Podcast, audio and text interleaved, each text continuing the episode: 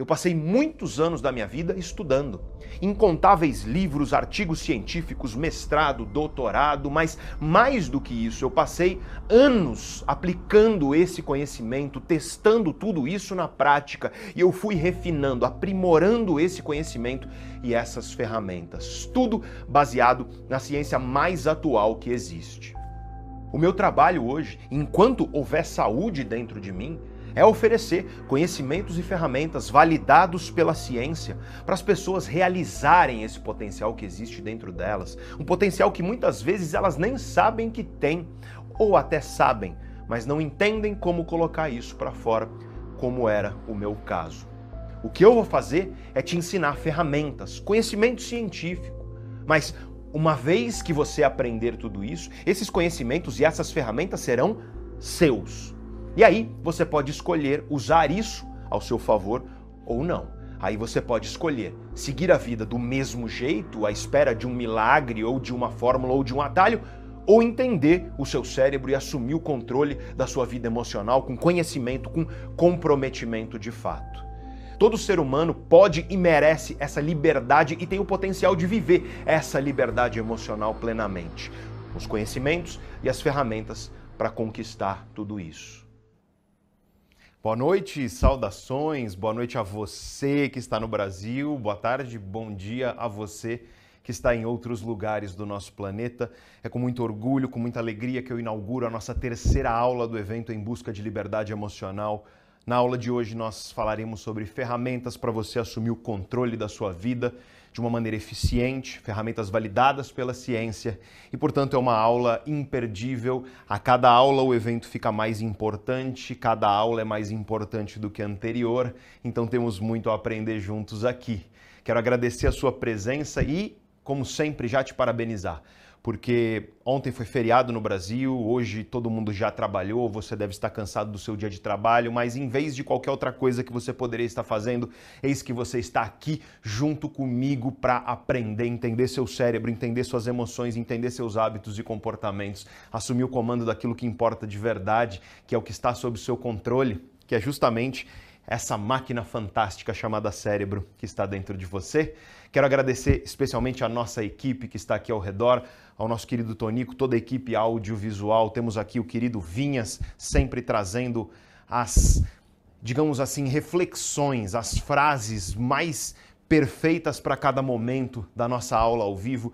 Temos aqui o Lucas também trazendo ideias fantásticas. Temos a Ju, que é a nossa diretora de conteúdo. Aliás, eu quero fazer um agradecimento especial aqui à nossa equipe de conteúdo inteira, que são as pessoas que fazem com que os vídeos da Neurovox sejam possíveis toda a equipe de conteúdo comandada pela Ju, quero agradecer a eles e todo mundo que está aqui embaixo. Tem dezenas de pessoas aqui na empresa que estão fazendo com que esse evento seja possível. Então, se você vai agradecer por esse evento, agradeça não só a mim, apesar de ser a minha cara que está aqui. Agradeça a todas essas pessoas que permitem que isso aconteça e obrigado a você especialmente, porque sem o seu carinho, sem a sua presença, um professor terá uma sala de aula vazia e uma sala de aula com quantas pessoas a gente tem aí, Vinhas? Conta para mim.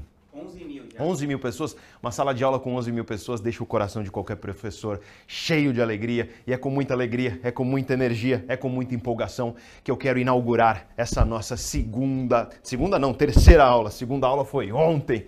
E, gente, é muito gostoso saber que temos aqui todas essas pessoas, mas antes de mais nada, eu quero perguntar se vocês estão me ouvindo bem, se o áudio tá bom aí, fala aí no chat para mim para ter certeza de que a imagem está chegando direitinho, de que o áudio está chegando direitinho. E se tiver tudo bem, você tem que mandar, digamos assim, a marca registrada dos eventos ao vivo aqui da Neurovox, que é a nossa chuva de cérebro, né, Vinhas? Opa. Não dá para ter uma aula nossa sem uma chuva de cérebros.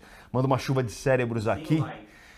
E quantos likes a gente tem? 6,400. O pessoal está economizando. Está economizando o dedo no like, o pessoal. Gente, se temos aqui quase 12 mil pessoas aí, então significa que nós precisamos de pelo menos 12 mil curtidas aí no vídeo, que é para nos ajudar, fazer com que esse seguinte, vídeo. Como que alguém vai, vai tomar uma atitude na vida se ela não é capaz de dar um like? É isso, é isso. Como? Como alguém pode fazer qualquer coisa? Como alguém pode ter energia para transformar a própria vida se a pessoa não tem energia para tocar na- no botão de curtir? claro que é brincadeira. Se você quiser, se você puder tocar no joinha aí, nós agradecemos muito. É um pequeno gesto para você, mas para nós é absolutamente grandioso. Que cada um de vocês toque no botão de curtir. É com alegria então que inauguramos a nossa aula e a gente não tem delongas aqui, né, Vinhas? A gente vai direto ao ponto. O que eu quero te trazer nessa aula de hoje é conhecimento e, sobretudo, ferramentas para você assumir o comando da sua vida. E claro, quando a gente fala de assumir o comando da vida, nós precisamos conseguir driblar as prisões emocionais, nós precisamos driblar os, as armadilhas da mente, digamos assim, que promovem aquilo que chamamos de autossabotagem corriqueiramente por aí, mas que você sabe bem do que eu estou falando. Procrastinação, que te impede de começar aquilo que precisa ser feito, ou então que te impede de, de manter constância num novo hábito que você começa, ansiedades e medos que te paralisam, timidez paralisante que prejudica tanta gente falta de energia, falta de foco e outros grandes problemas que existem nas nossas vidas.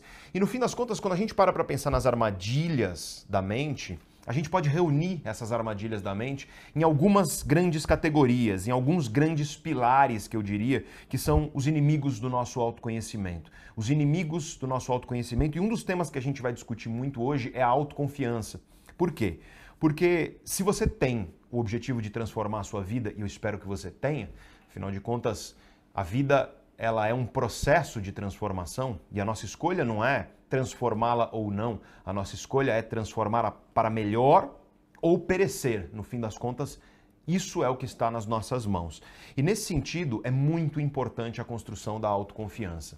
Eu quero te mostrar na aula de hoje como a corrosão da autoconfiança está na base de muitos dos problemas na vida, nas vidas das pessoas. Autoconhecimento precisa de autoconfiança. São coisas que andam de mãos dadas. E eu quero mostrar para você agora, para a gente começar já com o conteúdo mesmo, vamos começar direto para a nossa aula. Eu quero te mostrar aqueles que, ao longo de mais de 15 anos de estudo, ao longo de muitos anos de pesquisas realizadas aqui dentro da Neurovox e, portanto, de metodologias desenvolvidas por nós, nós conseguimos identificar alguns pilares principais que tendem a ser os maiores inimigos do autoconhecimento e da sua autoconfiança. Quando esses pilares estão abalados, você tende a ter a sua autoconfiança abalada. E aí eu queria que o diretor colocasse aqui os inimigos do autoconhecimento para mim, porque eu vou falar de cada um deles brevemente e eu tenho certeza de que você vai identificar que na sua vida talvez esteja algum deles com algum problema. Mas é muito difícil você, digamos assim, é, se autodiagnosticar nesse sentido, né, Vinhas? Porque olhar para si mesmo, de dentro de si mesmo, nem sempre você vai ter uma visão precisa a respeito do que está acontecendo em, vo em você. Mas vamos lá. Quando fica muito perto, embaça, né? Que nem aquela analogia da mão. Exatamente. Tá Exatamente. Então, se você, imagina, se eu estou com isso daqui, que é o meu roteiro para aula de hoje, se eu estou com ele aqui, eu não vou enxergar. Você precisa de uma certa distância. Como disse o José Saramago, né, Vinhas? Para você entender a ilha, você precisa sair da ilha. Né? Para você enxergar a ilha, você precisa sair da ilha. E o primeiro pilar, que é um grande inimigo do seu autoconhecimento, é o cérebro despreparado. É o seu cérebro não funcionando na plena potência daquilo que ele pode funcionar. E olha, isso é uma das coisas mais comuns que existem hoje em dia, por quê? Porque ninguém te ensinou na escola como que você faz através de escolhas, escolhas que são escolhas do seu dia a dia, hábitos, escolhas que são escolhas nutricionais daquilo que você ingere, escolhas que são escolhas daquilo que você deixa de fazer. Isso é muito importante, né, Vinhas? O Vinhas fala muito sobre isso, que é a importância de você saber falar não.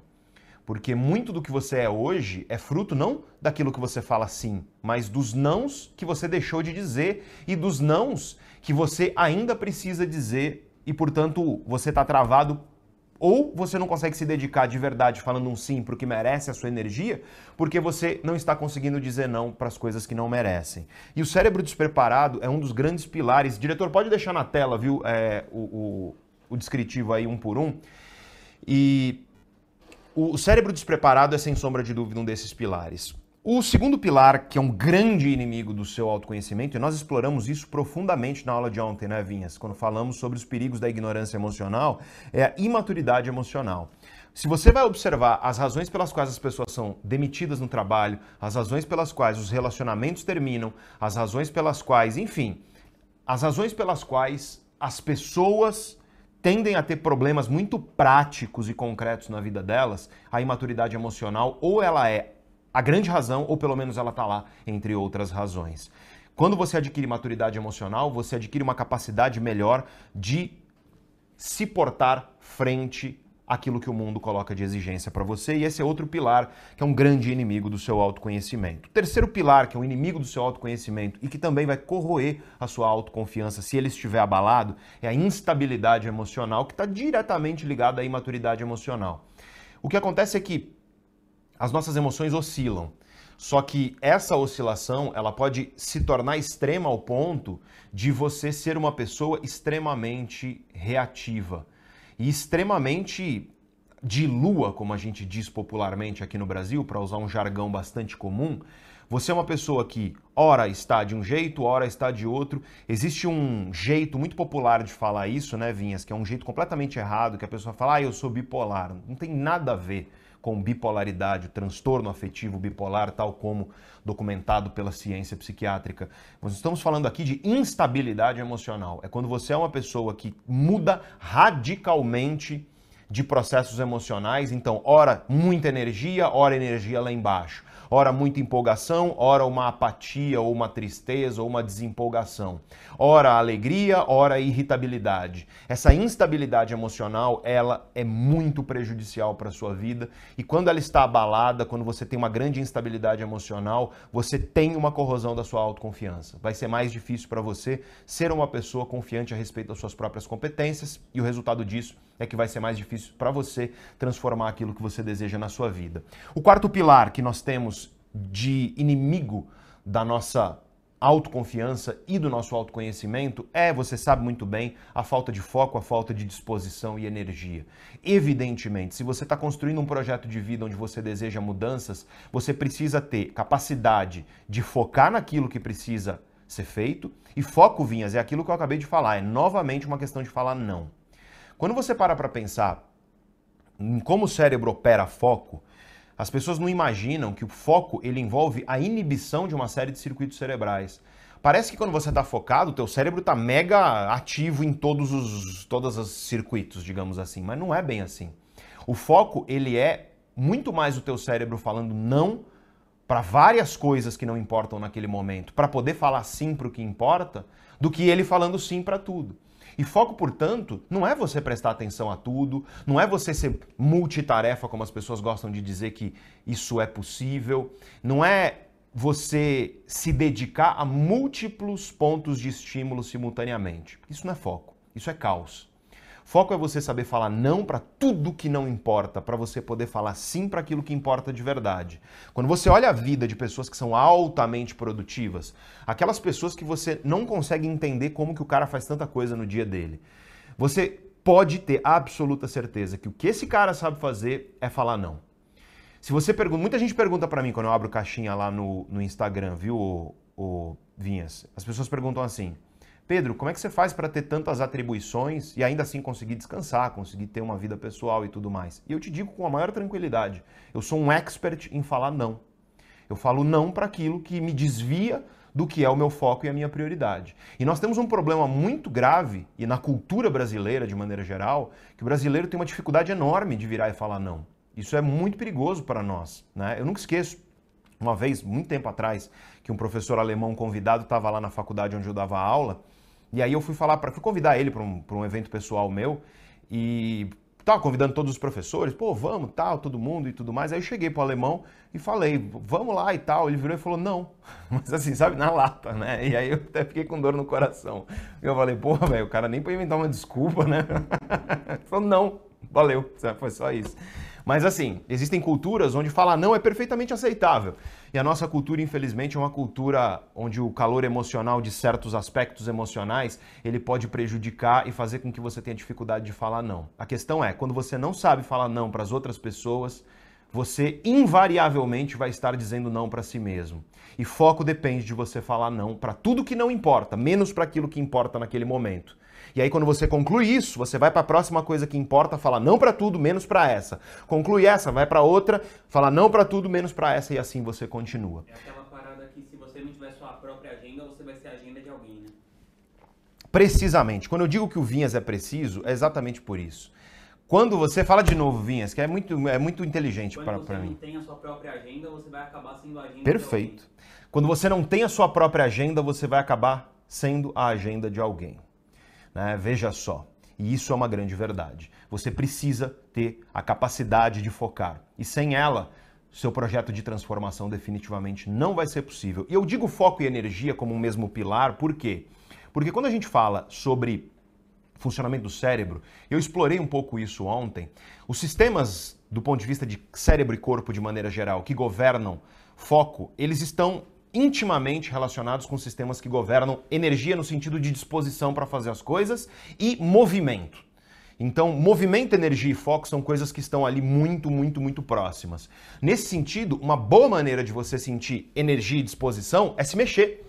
Né? Uma das razões, Vinhas, que as pessoas não imaginam no inverno, por que, que a gente tem tão, tão menos vontade de, e disposição para fazer as coisas, uma das razões é que nós não estamos nos mexendo. Porque no inverno, para conservar a temperatura, a gente tende, e é um, é um reflexo, é um instinto, a gente tende a ficar parado. E isso reduz a nossa disponibilidade de energia até para ler, uma coisa que você faz parado, uma coisa que você faz quieto. Não é à toa que muita gente durante o inverno prefere ficar debaixo da coberta assistindo alguma coisa e não fazendo nada. Né? Então, um bom jeito de você desenvolver a sua energia é você se mexer. E claro, quando você tem energia, você se mexe, então é um ciclo que é vicioso, mas pode ser um ciclo também, um ciclo que é virtuoso, mas pode ser um ciclo vicioso no sentido de quanto mais parado você fica, menos energia e foco você vai ter, e aí você vai ter, evidentemente, mais tendência a ficar parado, e isso vai uma espécie de de ciclo vicioso que vai te destruindo. Esse é então o quarto pilar, o quarto grande inimigo do seu autoconhecimento. E quando você não tem foco, energia e movimento na sua vida, você tende a ter uma autoconfiança abalada e corroída. O quinto elemento que, se você permitir que se instale na sua vida, ele vai corroer sua autoconfiança e vai abalar em grande medida o potencial de autoconhecimento que você tem, é procrastinação. Eu não quero me alongar aqui sobre procrastinação, porque ontem, na aula de ontem, chamada Os Perigos da Inteligência Emocional, eu dediquei uma boa parte da aula para te explicar todos os elementos da procrastinação e o que você pode fazer para quebrar as correntes da procrastinação da sua vida. E, portanto, se você está caindo aqui de paraquedas por algum acaso, saiba, esse é um evento, é um evento que tem começo, meio e fim. Então essa é a terceira aula. A primeira aula foi na terça-feira, a segunda aula foi ontem, na quarta. Hoje é quinta-feira. Esta é a terceira aula. E aí nós temos um hiato. Você vai descansar o seu cérebro. E aí no domingo, às 10 horas da manhã, todas as aulas até agora foram à noite, mas no domingo, às 10 horas da manhã, nós teremos a nossa última e principal aula, onde eu vou falar sobre o grande segredo, que na minha opinião, ele vai te revelar aquele que é o maior inimigo da transformação que você deseja trazer para a sua vida. E ontem na aula 2 eu falei sobre a procrastinação. E portanto, se você não assistiu a aula 2, fica aqui comigo, não sai, termina essa daqui e aí depois você assiste a aula 2 se você quiser entender melhor a procrastinação, mas definitivamente ela é um pilar que corrói a sua autoconfiança. E nós temos agora o nosso sexto pilar que corrói a autoconfiança e impossibilita o nosso autoconhecimento, que é a capacidade de comunicação ineficaz ou uma persuasão ineficaz. E aqui eu quero explicar e, e entrar um pouco nisso, porque é o seguinte: se você parar para pensar nas batalhas que você vai travar na sua vida, e quando eu digo batalhas, é desafios que você vai precisar superar. Definitivamente, os desafios que você precisa superar na sua vida, eles vão depender de uma arma. E a arma é a capacidade que você tem de articular seus pensamentos em palavras para outras pessoas. Pare para pensar nisso. O que é uma entrevista de emprego? É você mostrando para aquela pessoa que você é melhor do que os outros candidatos, através do quê? Através das suas palavras. O que que é? Vinhas, para para pensar. O sujeito está lá no Tinder, né? O sujeito está lá no, jogo romântico e ele não está conseguindo muito sucesso ali. Ora, pode ser aí o cara falar, ah, não é porque eu sou feio. Né? Mas você já deve ter visto aí muito exemplo de pessoas que não têm o capital estético mais elevado e que se dão muito bem aí no jogo romântico. Por quê? Porque a questão é que uma das principais coisas que você deve possuir para você ter boas relações românticas, não apenas volume, mas eu estou falando qualidade, que é o que importa, é capacidade de comunicação. Se você não sabe expressar para outra pessoa os valores teus, de quem você é, se você não sabe persuadir, e persuadir não é mentir, persuadir é mostrar para a pessoa que aquilo que está dentro de você, mostrar com clareza para a pessoa que aquilo que está dentro da sua mente é a verdade. Isso é persuasão. E claro que tem gente que usa a persuasão de maneira bastante incorreta, né? Então, o problema é o seguinte: quando você tem uma comunicação e uma persuasão ineficaz, o que acontece é que você tende a ter um problema muito grave nas tuas múltiplas áreas da vida, profissional, pessoal, romântica, nas tuas amizades. Qual que é o grande problema hoje em dia, Vinhas, de casais que têm problemas de, de, de o relacionamento termina, falta de, falta de diálogo, e não é só falta de diálogo, é falta de capacidade de dialogar da maneira correta. Por quê? Porque diálogo significa ter a capacidade de se comunicar de maneira adequada porque você pode ter uma comunicação muito ineficaz num diálogo e o diálogo acaba piorando ainda mais a situação. E aí, ó, carreira, vida pessoal, teu filho, por exemplo.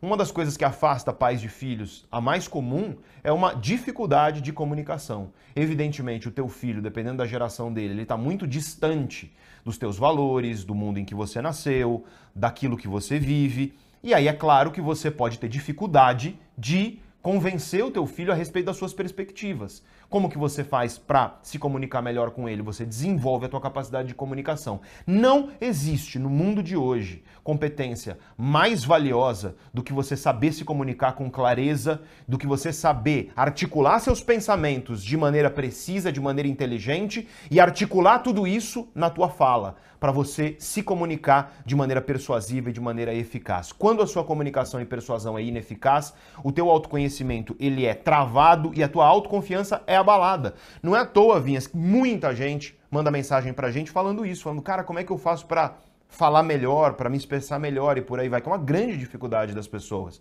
E aí nunca. É muito louco isso, porque ao longo da, da, da vida escolar, né, na escola, nós somos obrigados a escrever e ninguém diz pra gente que escrever é uma baita de uma ferramenta para você desenvolver seu intelecto. Te mandam escrever para você fazer prova.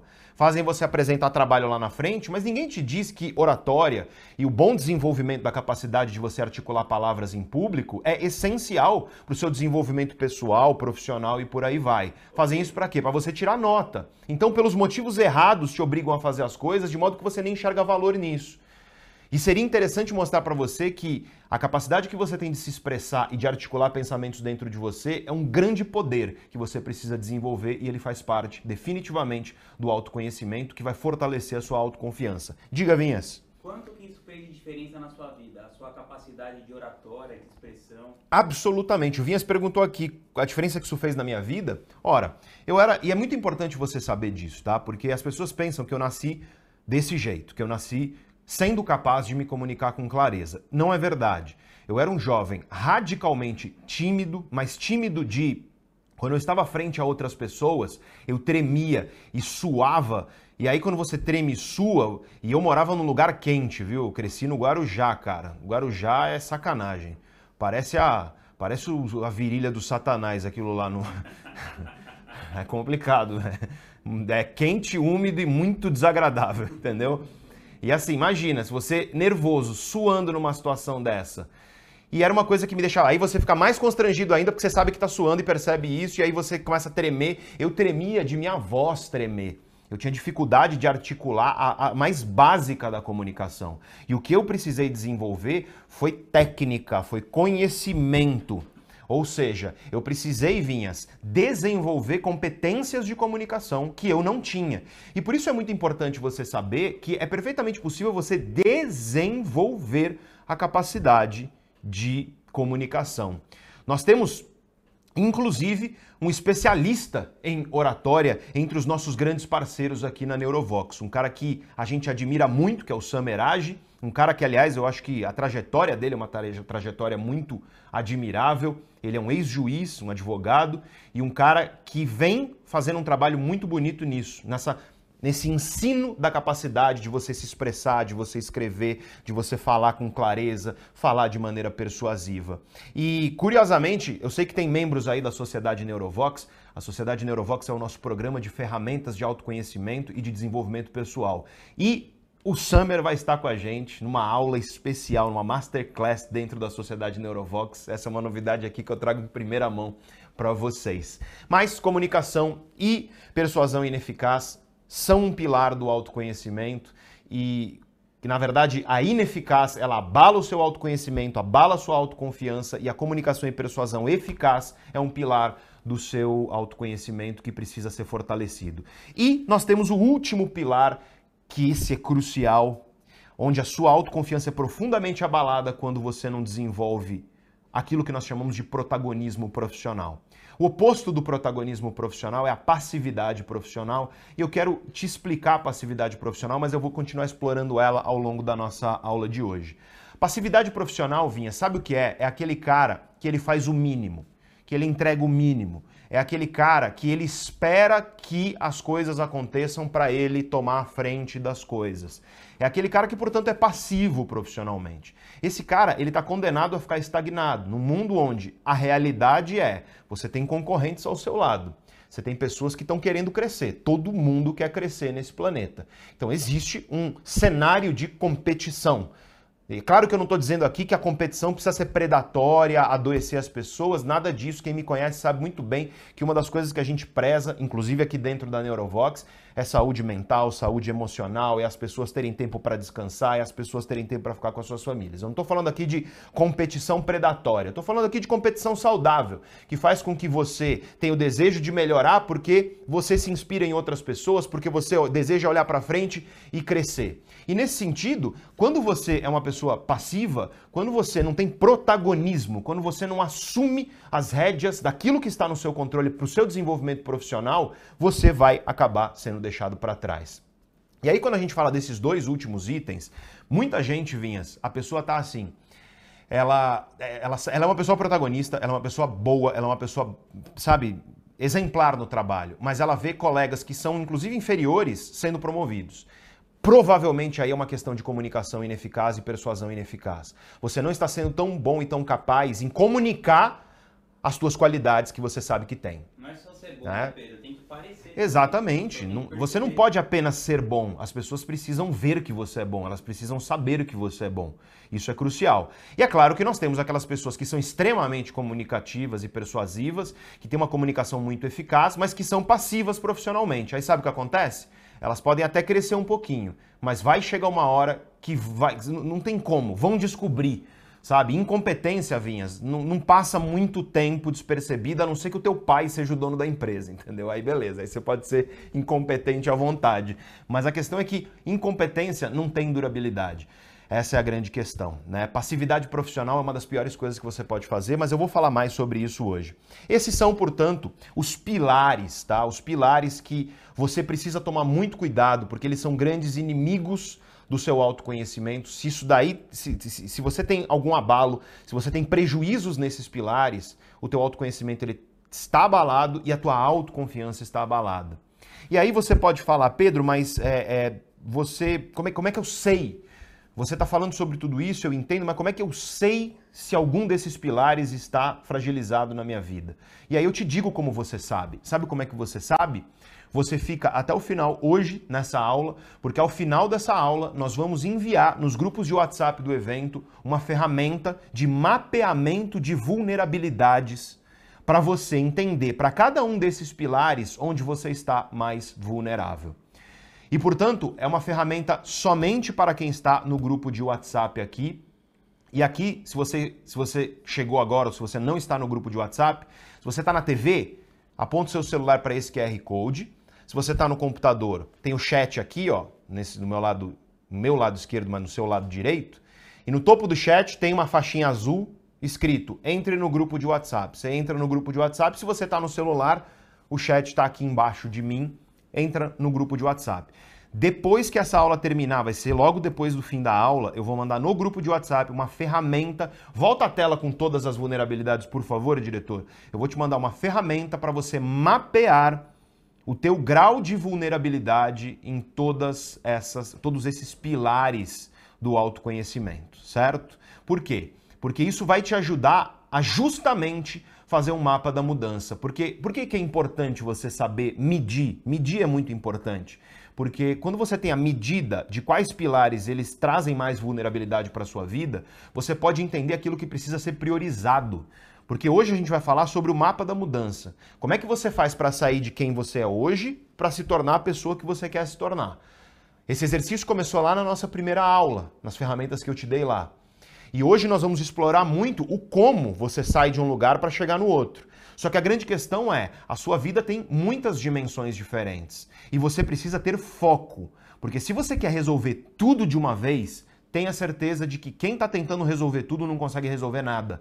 Você precisa priorizar e você precisa escolher as áreas da sua vida que estão mais vulneráveis, elas são seu foco primário e a partir daí você vai resolvendo cada uma delas até você atingir um estado de equilíbrio. E essa ferramenta que eu vou mandar hoje no grupo de WhatsApp do evento, ela vai medir para você as áreas de maior vulnerabilidade sua em relação a essas armadilhas que podem prejudicar o seu autoconhecimento. E olha, eu vou te falar do ponto de vista meu pessoal eu tive muito que lidar com vários desses pilares problemáticos na minha vida.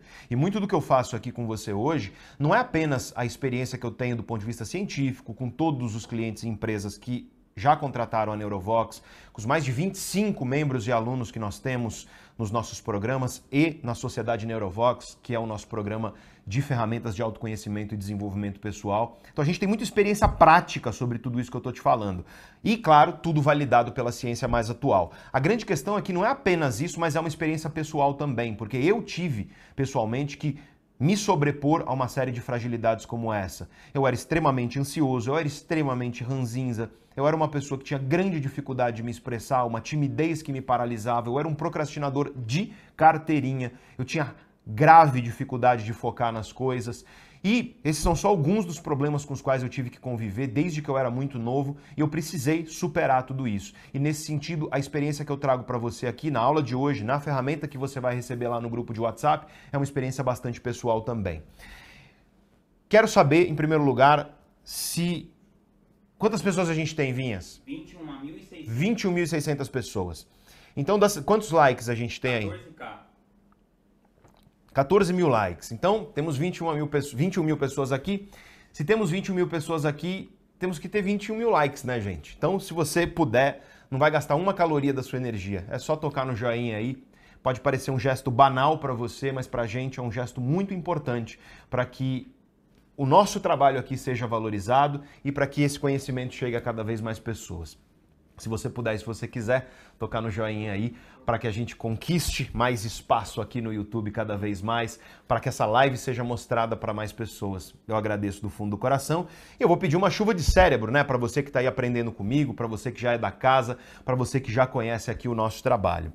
Bom, eu quero agora então, agora eu, eu quis mapear nesse começo de aula para você alguns dos obstáculos que você vai enfrentar na sua vida quando você estiver tentando desenvolver sua autoconfiança e o seu autoconhecimento. Mas eu quero agora fazer um panorama do nosso evento. Eu vou pedir para o diretor trazer a nossa escada de consciência. A escada de consciência ela é literalmente o que nos acompanha desde a primeira aula. Então, na terça-feira, nós tivemos a aula 1, onde eu te falei, em primeiro lugar, que nós vivemos em um mundo doente, que adoece. Foi uma aula bastante difícil nesse sentido, dura, porque eu falei coisas lá que, apesar de não serem nada agradáveis de ouvir, elas são necessárias. É uma aula que eu queria que toda a humanidade assistisse. E aí, em seguida, eu falei sobre como você consegue ter sua vida, uma vida que você deseja numa sociedade doente. Depois viemos com a aula 2, e a aula 2 eu falei, foi ontem, dos perigos da ignorância emocional. Eu falei sobre as armadilhas emocionais que impedem a mudança de acontecer e eu usei o exemplo da procrastinação de maneira concreta para você entender os elementos da procrastinação e como a procrastinação tem direta relação com certos padrões emocionais prejudiciais da sua vida. Eis que chegamos na aula de hoje, que é a aula 3, e a aula 3, o objetivo aqui hoje é te dar ferramentas para você assumir o controle da sua vida. Então essa é uma aula onde a gente vai ser bem mão na massa, tal como já começamos sendo mão na massa, te mostrando ali os pilares inimigos do autoconhecimento e da autoconfiança.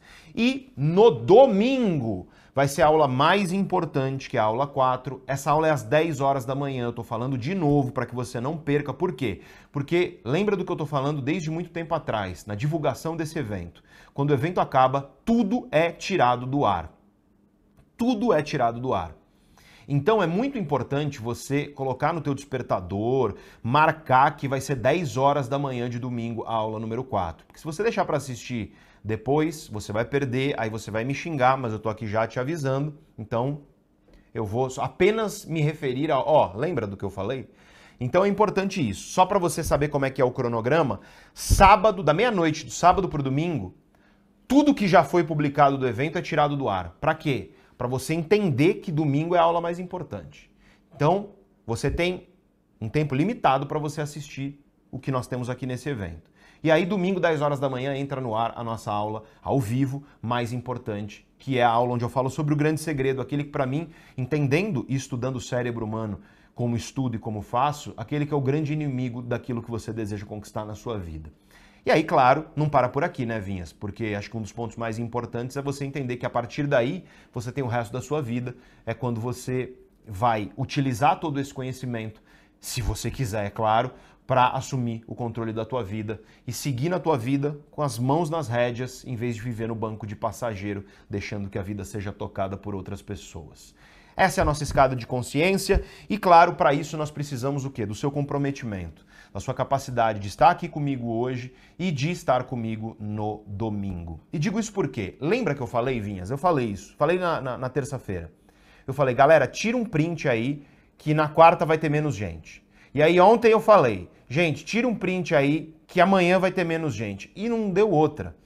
Tá? E aí eu vou te dizer, tira um print aí, quantas pessoas a gente tem, Vinhas? 22 mil. 22 mil pessoas aqui. Tira um print, porque eu te garanto que domingo vai ter menos gente. Não sei, se eu me surpreender, vai ser uma alegria como professor. Mas, infelizmente, gente, comprometimento é uma coisa que vai sendo perdida conforme o tempo passa. É assim. O que, as pessoas fazem? Elas começam na empolgação, mas elas ficam no comprometimento. E por isso eu quero dar parabéns a você que está aqui. Porque você é diferente dessas pessoas que desistiram no meio do caminho. Você é uma pessoa comprometida e você merece parabéns por estar aqui. O comprometimento é, de longe, a competência mais valiosa que existe e mais rara nos dias de hoje. É o comprometimento que constrói o seu caráter, é o comprometimento que constrói valor na sua vida, é o comprometimento que vai fazer com que as suas relações prosperem, é o comprometimento que vai fazer com que a tua carreira prospere.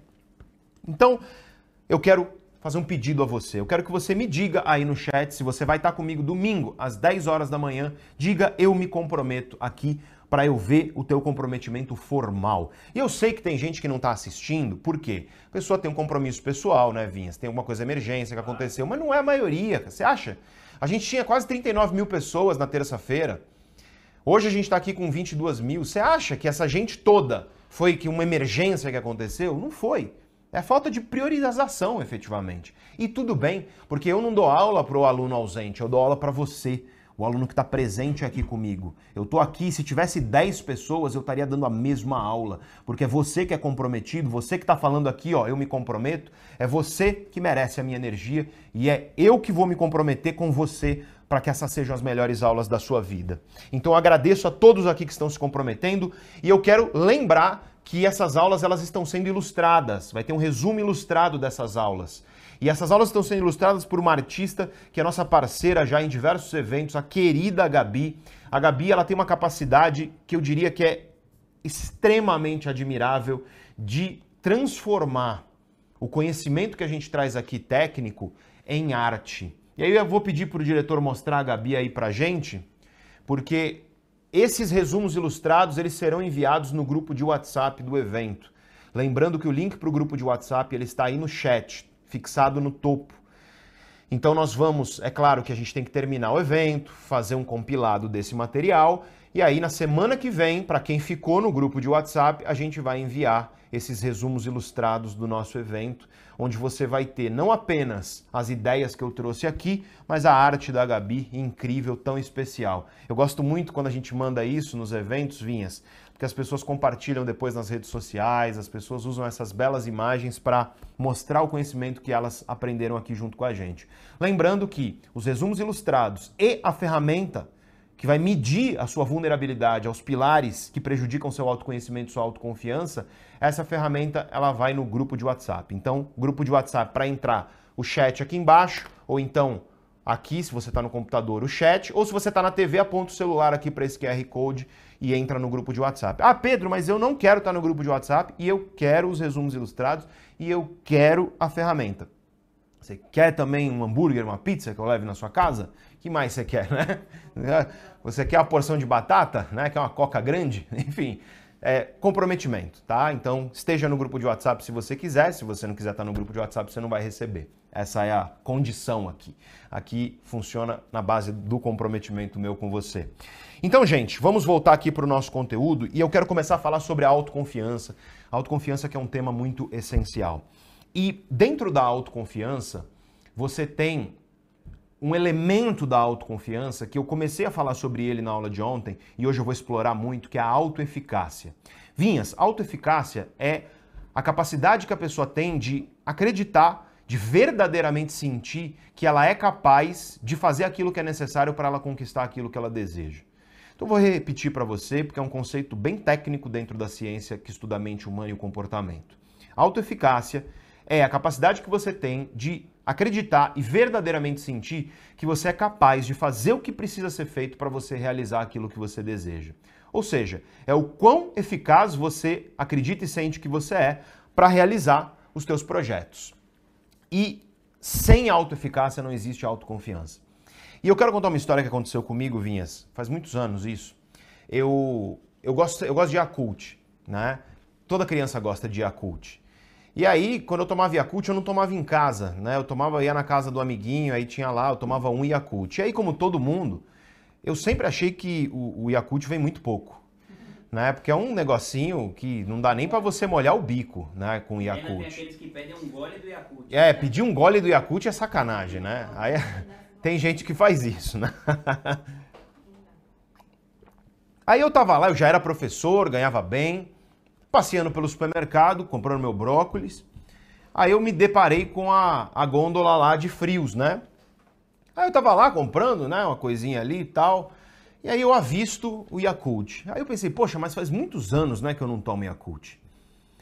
Aí eu falei, ah, toma um Yakultzinho, vai. Poxa, desde a infância eu não tomo isso. Aí eu comprei o Yakult, levei para casa, vem naquele pacotinho que eles vêm assim, todo enfileiradinho assim, né, no plástico. Aí eu coloquei lá na porta da geladeira. E aí eu falei, vou tomar um. Aí eu peguei um Yakult, tomei, só que assim, se eu já achava pouco quando eu era criança, depois de adulto, eu tomei e falei, cara, não teve nenhuma graça isso. E aí eu parei para pensar e eu falei, cara, eu sou adulto, vacinado, tenho título de eleitor, trabalho, carteira assinada, ganho meu dinheiro, eu vou tomar quantos Yakult eu quiser. Aí eu peguei todos do pacote, peguei um copão assim, ó, eu abri e joguei todos. Então foi assim, já, já tinha tomado um, era um negócio de seis, eu joguei mais cinco no copo. E aí eu tomei, sabe, na glugada assim, que você vai tomando numa virada só assim, né? Terminou, sabe? Ah, aquela coisa que você a vida inteira você queria aquilo. Rapaz, eu tive a pior diarreia da minha vida, velho. Vocês não têm noção, assim. Foi um negócio épico. Foi digno de, da Odisseia de Homero. Foi horrível, cara. Vocês não têm ideia. Mas me arrependo amargamente daquilo. E por que eu tô te contando essa história? É, por duas razões. Tem um amigo meu que ele diz o seguinte: primeiro, é, uma ideia de merda, você não precisa vê-la concluída para você saber que é uma ideia de merda. Quando ela tá lá em desenvolvimento, Vinhas, você já olha e fala, cara, vai dar ruim isso aí, não faça isso. Se, se, se alguém tivesse me visto fazendo aquilo, teria me aconselhado, falar, Pedro, não faz isso, velho, que ideia ruim é essa? Então essa é a primeira coisa, né? O que quer dizer o seguinte, muitas vezes aquilo que você faz de, de idiota, vai, vamos dizer, é algo que é previsivelmente estúpido. Sabe, recentemente eu abri caixinha lá no Instagram, teve um cara que ele perguntou assim: Pedro, fui traído 12 vezes pela minha namorada. Ela quer voltar. Devo perdoar? 12, velho. É quando a resposta tá na pergunta. É, não, não é tipo duas, entendeu? 12 vezes, velho. 12. A minha resposta foi essa, foi 12, 12 vezes, assim. Não, não tenho o que dizer, né? Vê só, uma ideia de merda você não precisa vê-la concluída no desenvolvimento dela, você já sabe que não é legal a ideia. Então a primeira coisa que eu quero que você tome cuidado, e aí vem a minha segunda lição, é toma muito cuidado com a autoconfiança que não é autoconfiança, que é arrogância. A autoeficácia aqui não é autoeficácia, é arrogância. Por quê? Porque no fim das contas, eu fui arrogante. Eu falei, ah, eu vou enfrentar o Yakult e eu vou ser capaz de enfrentar o Yakult. E como diz o Vinhas muito sabiamente, a pior coisa que existe é um idiota com muita iniciativa e muita autoconfiança. Que foi o Pedro tomando Yakult lá. E aí eu fui punido, fui punido pelos lactobacilos casei, esqueci o nome dos outros lá. E nunca mais esqueci essa experiência da minha vida. é foda, né? Isso é complicado. Mas enfim, acontece com todos nós. O que eu quero dizer é, Tome cuidado com a perigosa linha entre autoconfiança autoeficácia e arrogância. E aí você fala, Pedro, como que a gente faz para a gente entender se a gente não cruzou a linha para a linha da arrogância? Eu gosto muito de um filósofo, ele é de longe um dos pensadores que eu mais admiro vivo hoje, um professor, pensador francês chamado André Comte Sponville. Eu vou pedir para o diretor colocar a frase do, do André Comte Sponville para mim aí na tela porque eu gosto muito da definição que ele nos dá de humildade. Ela pode até parecer uma definição complicada para você à primeira vista, mas ela é uma definição muito sábia. E ele diz o seguinte: humildade é amar a verdade mais do que você ama a si mesmo. Vou repetir aqui para que você internalize essa ideia. Humildade é você amar mais a verdade do que você ama a si mesmo. Isso significa o quê? Isso significa que amor próprio é importante, ninguém está dizendo que não é. No sentido de apreciar a si mesmo, no sentido de autoestima, de você estimar quem você é e valorizar quem você é. No entanto, você não pode fechar os olhos para a verdade. Por exemplo, quando você tem um defeito, quando você tem uma fraqueza, quando você tem uma fragilidade. Porque se você fecha os olhos para isso, você está amando a si mesmo mais do que você ama a verdade. E quem ama mais a si mesmo do que ama a verdade, fica eternamente preso no próprio ego. Eu gosto muito daquele livro que o Vinhas também é um grande fã desse livro, e o nome do livro é O Ego é o Seu Inimigo, de um cara chamado Ryan Holiday, um cara que eu gosto muito, um escritor que é um grande divulgador do pensamento estoico. E não adianta, se você parar para observar qual é a linha que divide a arrogância da autoconfiança, que divide a arrogância da autoeficácia. É justamente quando, para proteger o seu ego, você fecha os olhos para a verdade. Essa é a linha que vai definir a humildade. E o Vinhas trouxe aqui uma frase para mim. O primeiro produto do autoconhecimento é a humildade. Flannery O'Connor, autora dessa, autora dessa frase. Então, o que você tem é que observar se você não está fechando os olhos para a verdade para proteger o seu ego. Quando você fecha os olhos para a verdade para proteger o seu ego, você não está sendo humilde. Você está sendo arrogante.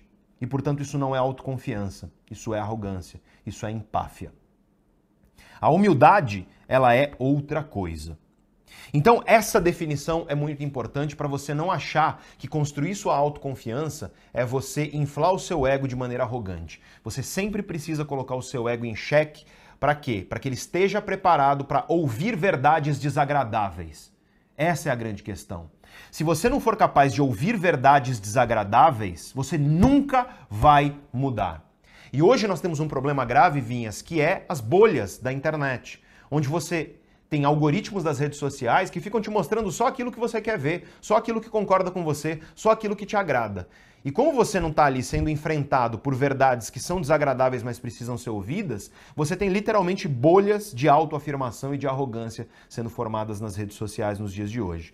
Mas é claro, não você, você está aqui. Se você está aqui, você me conhece. Eu falo mesmo sabendo que vai ser desagradável de você ouvir, o nosso princípio aqui na Neurovox é que a gente não fala mentiras agradáveis definitivamente. Bom, então por um lado, a autoconfiança, ela não é arrogância.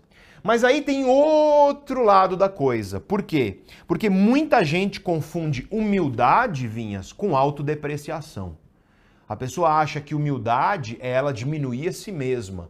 Ela acha que humildade é ela desvalorizar a si mesma. E isso não é humildade. Quero trazer aqui mais uma reflexão do grande André Comte Sponville, também ele que eu acabei de falar. Peço para o diretor colocar na tela essa frase dele. Por quê? Porque ele tem um livro lindo e o nome desse livro é Pequeno Tratado das Grandes Virtudes. E é nesse livro que ele vai falar sobre as virtudes humanas, e uma das virtudes que ele fala é a humildade. Tá? Humildade não é a depreciação de si.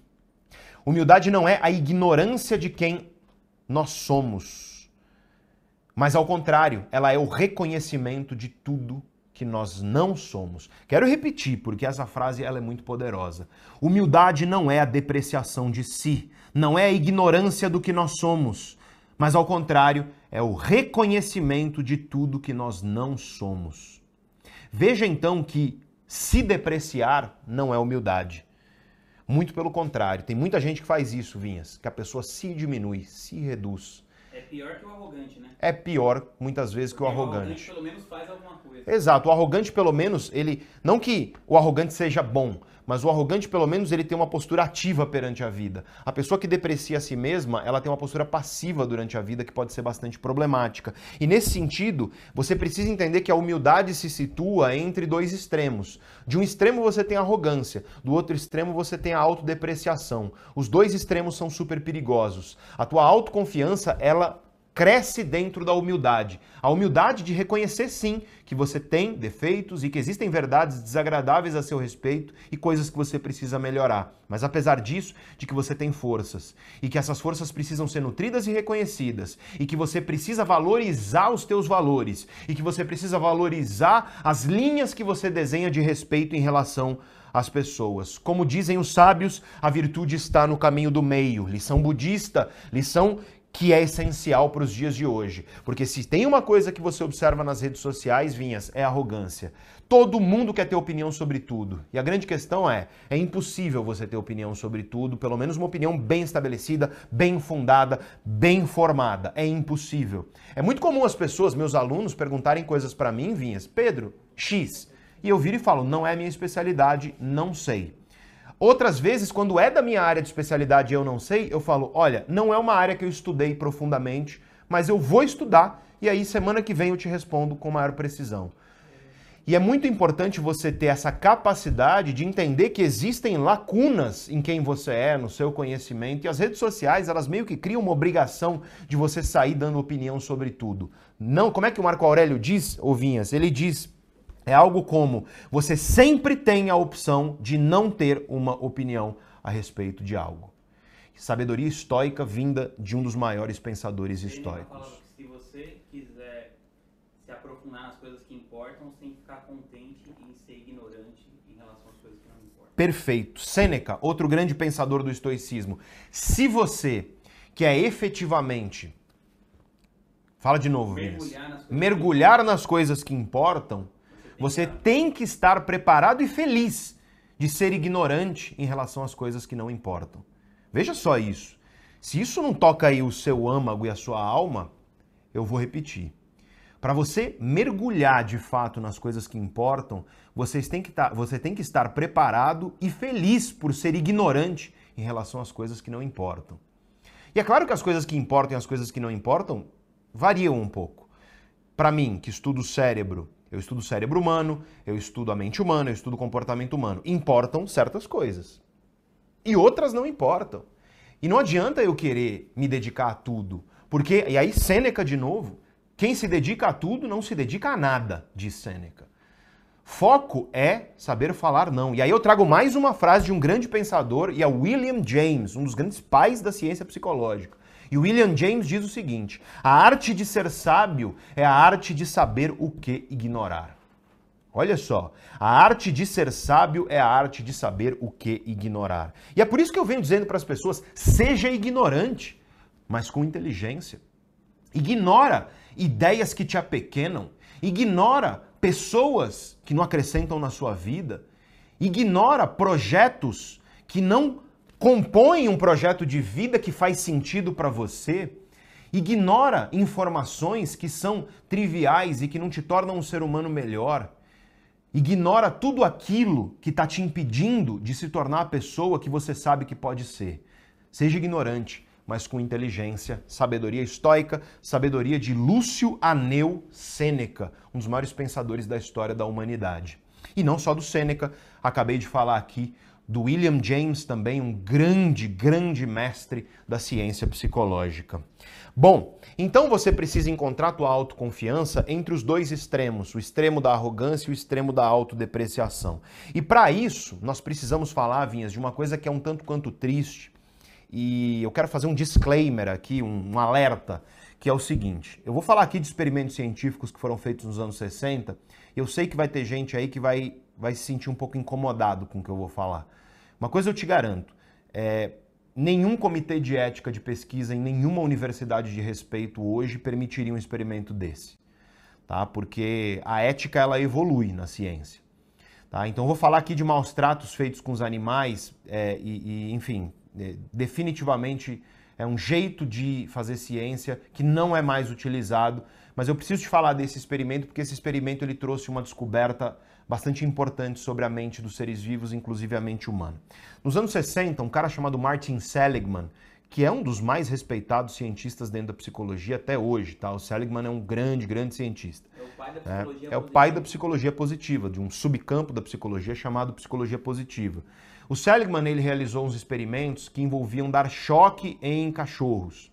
Então, basicamente, o que eles faziam é o seguinte: eles colocavam o cachorro numa gaiola e metade do chão da gaiola era eletrificado, de modo a dar um choque suficiente para ser doloroso. E o que acontecia é que a outra metade não.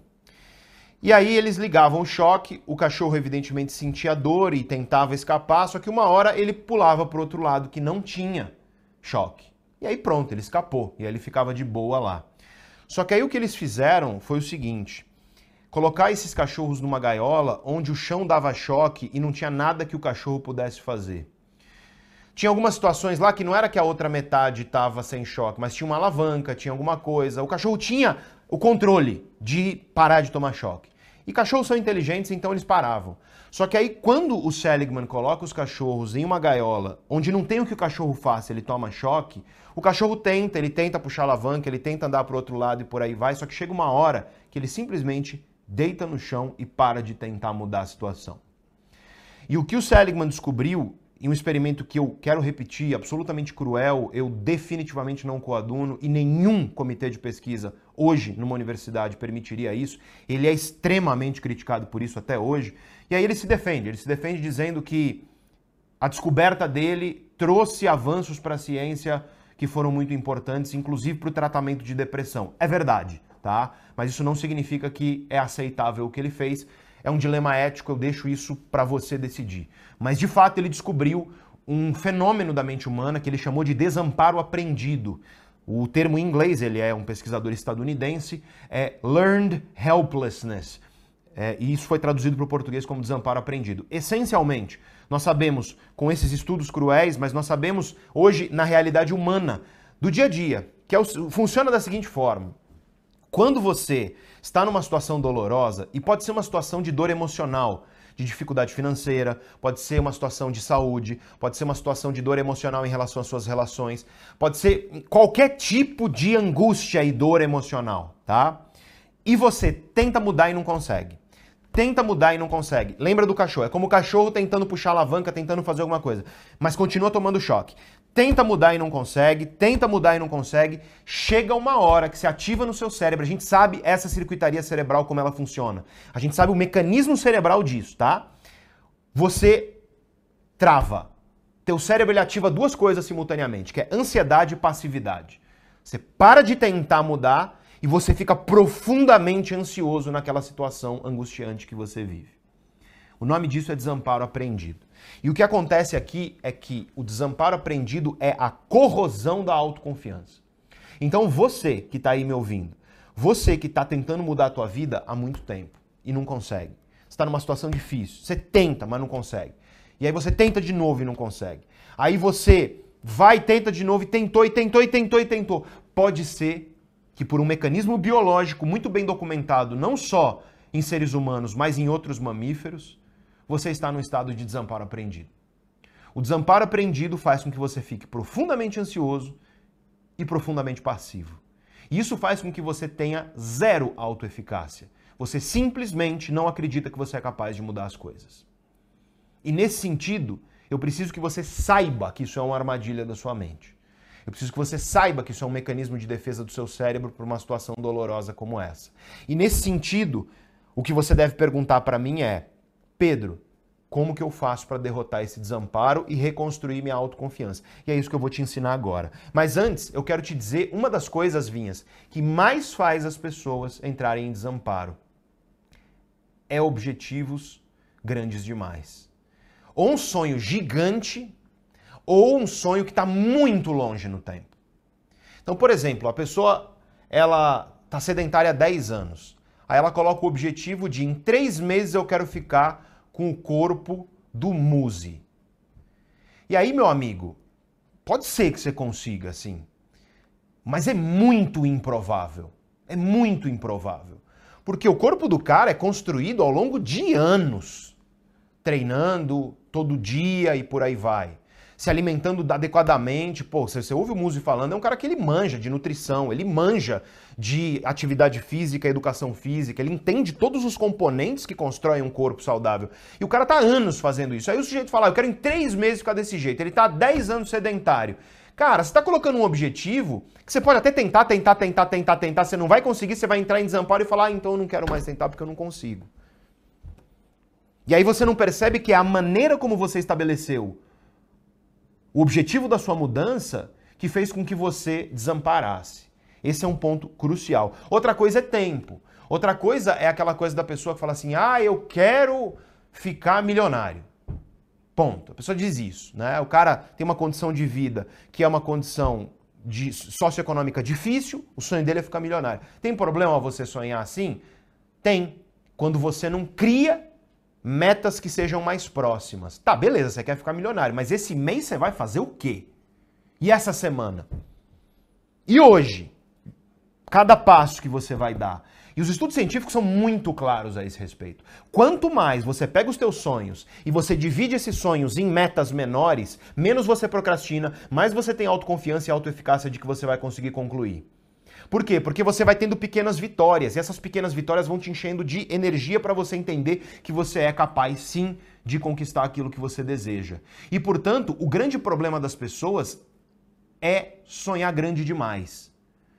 Se você vai sonhar grande demais, você precisa sonhar também pequeno para chegar no sonho grande. Você precisa tanto do sonho grande quanto do sonho pequeno para você chegar lá. Você precisa determinar as ações que você vai ter que suportar, que você vai ter que enfrentar para que você conquiste as suas ambições. É isso. Quais ações são necessárias para que você conquiste as suas ambições?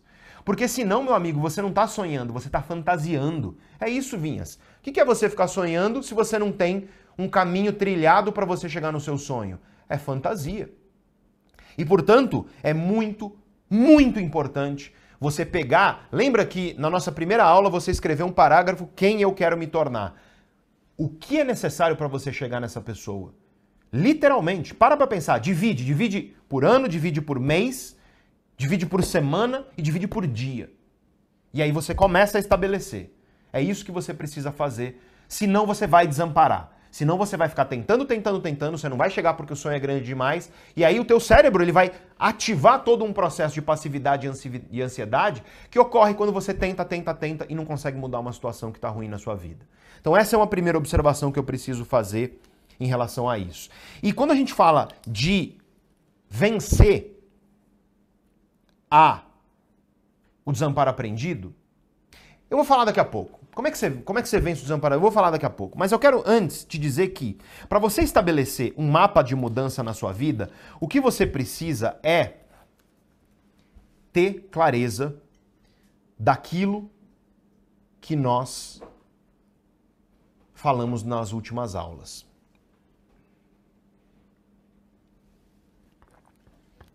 Daquilo que nós falamos nas últimas aulas.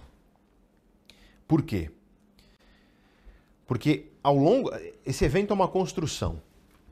Eu venho construindo desde a primeira aula com você, em primeiro lugar, uma consciência do mundo onde você está. Em segundo lugar, uma consciência de quem você é nesse mundo. Em terceiro lugar, uma consciência de quem você quer ser nesse mundo. E em seguida, eu quero que você agora comece a entender o que você faz para chegar nessa pessoa que você deve ser. Tudo que você aprendeu até aqui no nosso evento compõe o seu mapa de mudança. Se você não sabe quem você é hoje, você não vai conseguir chegar onde você quer. Quem não sabe quem é, quem não sabe aquilo que é, não consegue se transformar. Se você não sabe onde você quer chegar, lembra da frase do Sêneca que eu te falei. Novamente o Sêneca aqui, por isso que digo, é um dos mais sábios da humanidade. Tá? Para quem não sabe para qual porto navegar, nenhum vento é favorável. Lembre-se disso. E lembra da frase do Lewis Carroll na Alice do País das Maravilhas, né, Vinhas? Que onde ele traduz essa frase do, do Sêneca muito bem. E aí o gato, como é que é o nome do gato? É Che, che... Não, é o chapeleiro maluco, não? É o gato que fala isso, se não me falha a memória. Eu acho que é o gato, viu? Mas posso estar errado, mas eu acho que é o gato. É, enfim. Para quem não sabe para onde vai, qualquer caminho serve. É isso. Né? Que é uma frase, na verdade, de filosofia estoica no seu fundo. É, é do gato mesmo. É do gato, acertei, tá vendo? Então, ó, às vezes eu, a minha memória funciona, Vinhas. Apesar da, da idade e do cansaço. Gente, então, já que falei do estoicismo, eu quero aqui trazer algumas ferramentas da, da filosofia estoica que são importantes ferramentas para você construir o seu projeto de vida. E a primeira delas, você abre, Vinhas, abriu lá o Epicteto, primeira coisa que você vai ler. Abriu Marco Aurélio, primeira coisa que você vai ler. Abriu Sêneca, primeira coisa que você vai ler.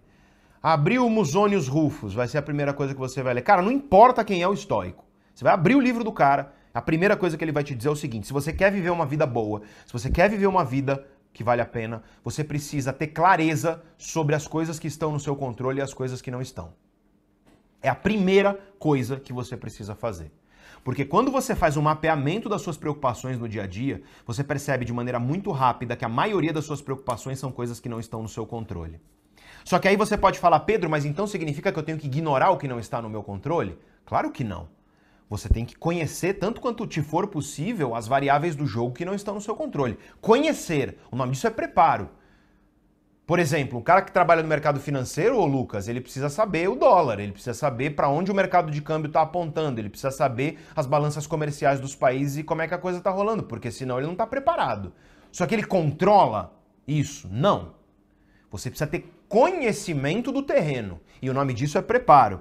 E quando eu falo de preparo, Vinhas, eu lembro de uma história da minha vida que é o seguinte: é, saiu um estudo na Cell, a revista Cara, é uma revista AAA, sim, incrível revista científica, que ele estudou adoçante zero, vários adoçantes desses zero calorias. Único, único adoçante que você deve utilizar com a tranquilidade de que você não está ingerindo uma coisa que te faz mal é esteviol, de acordo com esse estudo. Não é um estudinho não, tá? É um baita de um estudo grande, um dos maiores estudos já feitos sobre isso. Saiu poucos meses atrás, é um estudo muito quente mesmo, tá? Eu sei disso há bastante tempo porque venho acompanhando a literatura científica, né, Vinhas? Aí eu tava em casa, bateu uma vontade de comer pipoca doce. Pô, eu adoro pipoca doce, Vinhas. Você gosta de pipoca doce? Gosto. Pipoca doce é bom demais. Né? O Lucas não gosta. O Lucas é, um, é, o Lucas é tão saudável que me dá raiva, gente. O Lucas, ele come, sabe, ele fica comendo grãos e, sabe... É, pesa a comida. Pesa a comida. Eu peso também, isso eu faço. Eu, eu, pesar a comida é um mal que. no olho? Se eu for no meu olho, Vinhas, eu como, imagina, cara. Eu como uma quantidade de comida que ela é extramoral, para usar um termo do Nietzsche aqui, viu? E aí eu, eu pensei, gente, tava em casa, filminho. Aí eu falei, cara, que vontade de uma pipoca doce, né? Aí o, o, o Tonico, eu tinha uma pipoca, uma pipoca lá para fazer, um milho, né? Aí eu falei, não vou usar açúcar porque açúcar é nocivo. Mas eu tinha uma estévia em pó. Aí eu falei, ah, vou fazer uma pipoca doce com stevia em pó. Aí eu fiz lá, tal, coloquei a estévia, fiquei, eu juro por Deus, eu fiquei 40 minutos lá naquela pipoca. Gente, ficou uma bosta. Vocês não têm noção, assim, ficou horrível, cara. Ficou com um gosto de charuto velho, bituca de cigarro, velho, não sei. Muito ruim o negócio, vocês não têm noção. E aí por que, que isso aconteceu? Porque me faltou preparo, entendeu? Eu devia ter ouvido a minha querida amiga Dani Faria Lima, porque a Dani sabe fazer receitas saudáveis, né? A Dani é uma especialista nisso. Mas não, eu fui lá achar que eu estava preparado para fazer aquilo e ficou medonho de horrível, assim, não deu nem para aproveitar. Eu comi três e joguei o resto fora, foi um pecado aquilo. Enfim, preparo, gente, é você conhecer o terreno, conhecer as coisas que você não controla. Por quê? Porque se você não conhece, você vai ser pego de surpresa, tá? Você precisa olhar e saber, por exemplo, que nós estamos vivendo um problema inflacionário, que esse problema inflacionário não vai embora tão cedo, que nós temos. O que, vai acontecer na economia do nosso país no ano que vem, mais ou menos? Você precisa ter alguma ideia disso, porque se você não está preparado para possibilidades do que vai acontecer, pode ser que você seja pego de surpresa e isso pode destruir sua vida. Isso, os estoicos são muito claros sobre isso. Mas uma vez que você conhece as variáveis que estão no seu controle e as que não estão, você tem que, a partir daí, estar preparado para conhecer o terreno, para o que não está no seu controle, mas toda a sua energia tem que ser focada naquilo que está no seu controle. E eu faço uma pergunta estoica para você: qual é a utilidade da preocupação com o que não está no seu controle?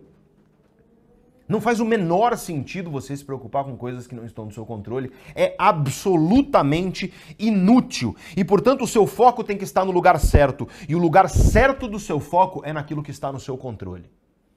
Pessoas que são capazes de transformar suas vidas, elas têm essa capacidade. E eu te dou aqui uma ferramenta e um exercício.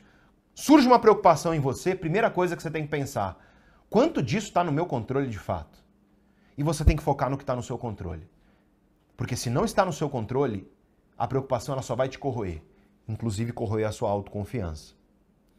Para tudo isso, e para você ter uma postura onde a sua autoconfiança ela é capaz de transformar as coisas, você precisa ter, e esse é um livro que já virou, virou batido já, as pessoas é muito popular. Não estou falando isso num sentido depreciativo, não, tá? Estou falando num sentido admirado. É, graças a Deus nós temos hoje um livro como esse, escrito por uma grande cientista como a professora Carol Dweck, é, como best-seller, né? milhões de cópias vendidas, o Mindset, onde ela vai falar sobre as pesquisas dela, e não só dela, claro, pesquisas científicas, sobre mentalidade, tá? E o que a ciência vem mapeando, e a professora Carol Dweck é uma das grandes campeãs desses estudos, é que existem dois grandes padrões de crenças, atitudes, comportamentos e sentimentos também nas pessoas. Mentalidade, portanto. Existe um tipo de mentalidade que nós chamamos de mentalidade fixa. E para exemplificar a mentalidade fixa, eu vou te dar um exemplo concreto, que é o pior elogio que você pode dar para o seu filho. Seu filho tira 10 na prova você vai elogiar o seu filho. O pior elogio que você pode dar para o seu filho é: parabéns, filho, você é muito inteligente. E aí nessas horas a galera fica bugada, viu, Vinhas? Você, pô, não vou chamar meu filho de inteligente? Como é que eu vou elogiar meu filho? Eu quero que você perceba o verbo que você usou. Você é inteligente. Os estudos científicos mostram que quando você elogia uma criança assim, ela estuda menos para a próxima prova. Sabe por quê? Porque ela é inteligente, Para que ela vai estudar? Você convenceu ela. Eu sou inteligente. Sabe qual é o melhor elogio que você dá para o seu filho? Parabéns, filho, pelo seu esforço e pelo seu estudo. Porque é estudando e se esforçando que você tira boas notas. E se você estudar e se esforçar na próxima prova, você vai tirar uma boa nota também. Se por acaso você não tirar, eu tô aqui pra gente estudar junto e entender o que aconteceu. É você fomentar a confiança como pai, como mãe, mas fomentar sobretudo o esforço e o estudo. Porque é o esforço e o estudo que faz com que teu filho tire nota. Não é você é inteligente. Você se torna inteligente mediante as conquistas do seu intelecto. E o, o Cortella fala isso e eu concordo. Às vezes as pessoas viram pra gente viram para mim: Nossa, Pedro, você é muito bom de oratória, você é muito bom disso, você é muito bom professor. Cara, eu fico feliz, mas assim, você é um excelente tudo mais. Você tem o dom da palavra. Esse daí é, é foda. Você tem o dom da palavra. Gosto e fico. Gosto no sentido de fico lisonjeado. Mas faz parecer que eu nasci assim. E cara, você tem noção de que são mais de 15 anos? Sabe quantas horas de aula eu já dei na minha vida? Mais de 10 mil horas de aula. Então você tem o dom da palavra? Não é. Eu tenho o dom de ter estudado bastante e ralado muito, enfiado a bunda na cadeira, quando tinha um monte de gente indo pro bar, um monte de gente fazendo qualquer outra coisa. E eu levantei, eu fui assistir aula de professor que vocês não têm ideia no doutorado. Ah, eu nunca esqueço, aula de neurocomputação baseada em modelos bayesianos estatísticos. Essa aula, o cara deu aula para mim, ele escrevia as equações na lousa e ele ficava falando para a lousa assim. Então a gente não ouvia o que ele estava falando. E a gente não entendia as equações porque era um negócio muito complicado. E aí ele virava e falava: "Entenderam?" E aí a gente ficava meio envergonhado, falando, aham, não entendi nada, entendeu? E aí eu tive que entender o que o cara não soube explicar lendo o negócio que ele não ensinou a ler. Sabe o que é bunda na cadeira, estudando e tudo mais. Aí depois disso, a gente tá aqui hoje, eu sou professor, eu tô aqui. Quantas pessoas tem ao vivo aí, ô Vinhas? 24.600 pessoas aqui ao vivo. Aí a pessoa fala: Nossa, o sujeito tem o dom da palavra. Ah, o sujeito é inteligente. Você é inteligente. É outra coisa que você fica meio bravo. Cara, isso é fruto de esforço. Isso é fruto de estudo. Então para de virar para o seu filho e falar assim: Você é inteligente. Porque você está fortalecendo nele o quê? Uma mentalidade fixa. E o que é a mentalidade fixa, segundo a professora Carol Dweck? É um conjunto de crenças, de atitudes e de padrões de pensamento e de emoção que fazem com que você sinta e acredite que você é de um jeito e que isso é meio fixo. Sabe aquela história de, ah, eu tenho um gênio assim? Muita gente faz isso. Sabe aquela história, ô, ô, ô Vinhas? É muito interessante o seguinte. Tem gente que fala assim, Vinhas, é, eu sou de Ares, Tonico, eu sou de Ares. Então eu sou desagradável mesmo. Então vem falar uma besteira para mim, vai levar uma patada. Cara, para de usar astrologia para justificar o fato de que você é desagradável. Não faz isso. Ah, eu sou de touro, eu sou teimoso. Não vem, não vem tentar me convencer porque eu sou cabeça dura. Para de usar astrologia para justificar o fato de que você não quer gastar um joule de energia para mudar a sua perspectiva em relação às coisas. Isso é mentalidade fixa. Ah, eu sou assim. Quer ver outra, ovinhas? Eu sou de humanas. Eu sou de humanas, né? Pessoal fica com preguiça de fazer conta sempre fala isso.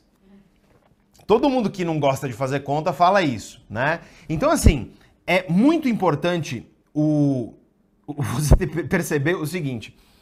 Eu sou de humanas, beleza. Aí eu, eu digo, o que eu tô dizendo para você, concreto aqui é, você não é de nada, né? Isso não é ruim. Você se torna de humanas, de exatas e por aí vai. E aí você fala, ah, Pedro, pô, peraí, cara, ou Einstein. O cara, eu, eu, o cara tem facilidade com matemática, eu tenho dificuldade, eu sou de humanas. E aí eu dou risada, velho. Jura que é o Einstein que você usa para pautar a sua vida? Ah, o cara tem facilidade. Aliás, jura que é pela facilidade dos outros que você avalia o que você faz ou o que você não faz na sua vida? Porque se você faz isso, você não vai fazer nada na sua vida. Sempre vai ter alguém com mais facilidade do que você naquilo que você deseja fazer. Vai ter gente que vai ser melhor naquilo, naturalmente. Vai ter gente que vai ter mais dinheiro, mais oportunidade, berço de ouro, vai ter sorte, vai ter gente que, enfim, tem talento um pouco mais inclinado para isso, que teve mais oportunidades. Cara, você nunca pode pautar aquilo que você faz baseado na facilidade dos outros, porque você, se você fizer isso, você não sai de casa. Sempre vai ter alguém com mais facilidade do que você para fazer as coisas. Eu nunca esqueço, minha mãe era professora de escola pública, Vinhas. E e ela me ensinou uma lição que ela falava, uma, palavras que quando você é jovem era duro de ouvir, mas hoje eu trago como uma sabedoria no meu coração. Ela dizia assim: Filho, o mundo não te deve nada.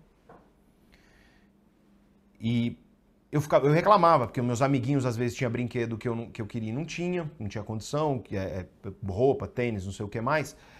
E a lição é essa, né? Não é pela facilidade dos outros que você vai deixar de enfrentar as dificuldades que você precisa enfrentar para conquistar a vida que você deseja. Porque vai ter gente com mais facilidade. E às vezes eu ficava bravo com a coisa, com as circunstâncias, com a vida, até mais velho, sabe? Quando você está tentando alguma coisa profissional, vinhas e não rola. E aí minha mãe dizia, filho, lembra que o mundo não te deve nada.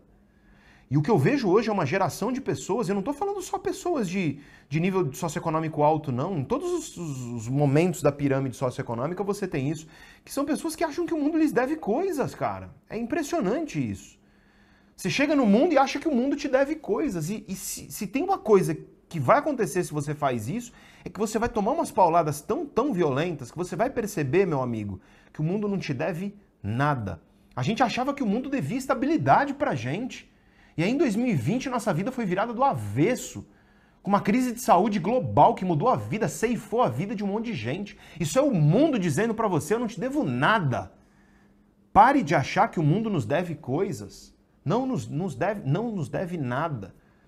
E quem me disse isso não foi né, uma pessoa. Não, foi minha mãe, professora de escola pública, que trabalhava numa das circunstâncias mais difíceis que é se trabalhar aqui no Brasil. Eu nunca esqueço, Vinhas, de. Minha mãe era muito séria, professora, reprovava aluno e tudo mais. Dava aula numa escola que era uma escola violenta.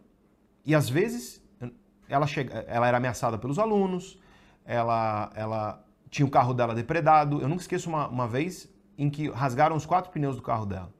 E aí você está falando de Guarujá nos anos 80, onde você vai arrumar uma borracharia à noite. E, e essa mulher, que tinha tudo para viver reclamando e dizendo o quanto que ela é vítima de uma situação injusta, porque ela era, e porque professores são, tá? Professores de escola pública no nosso país.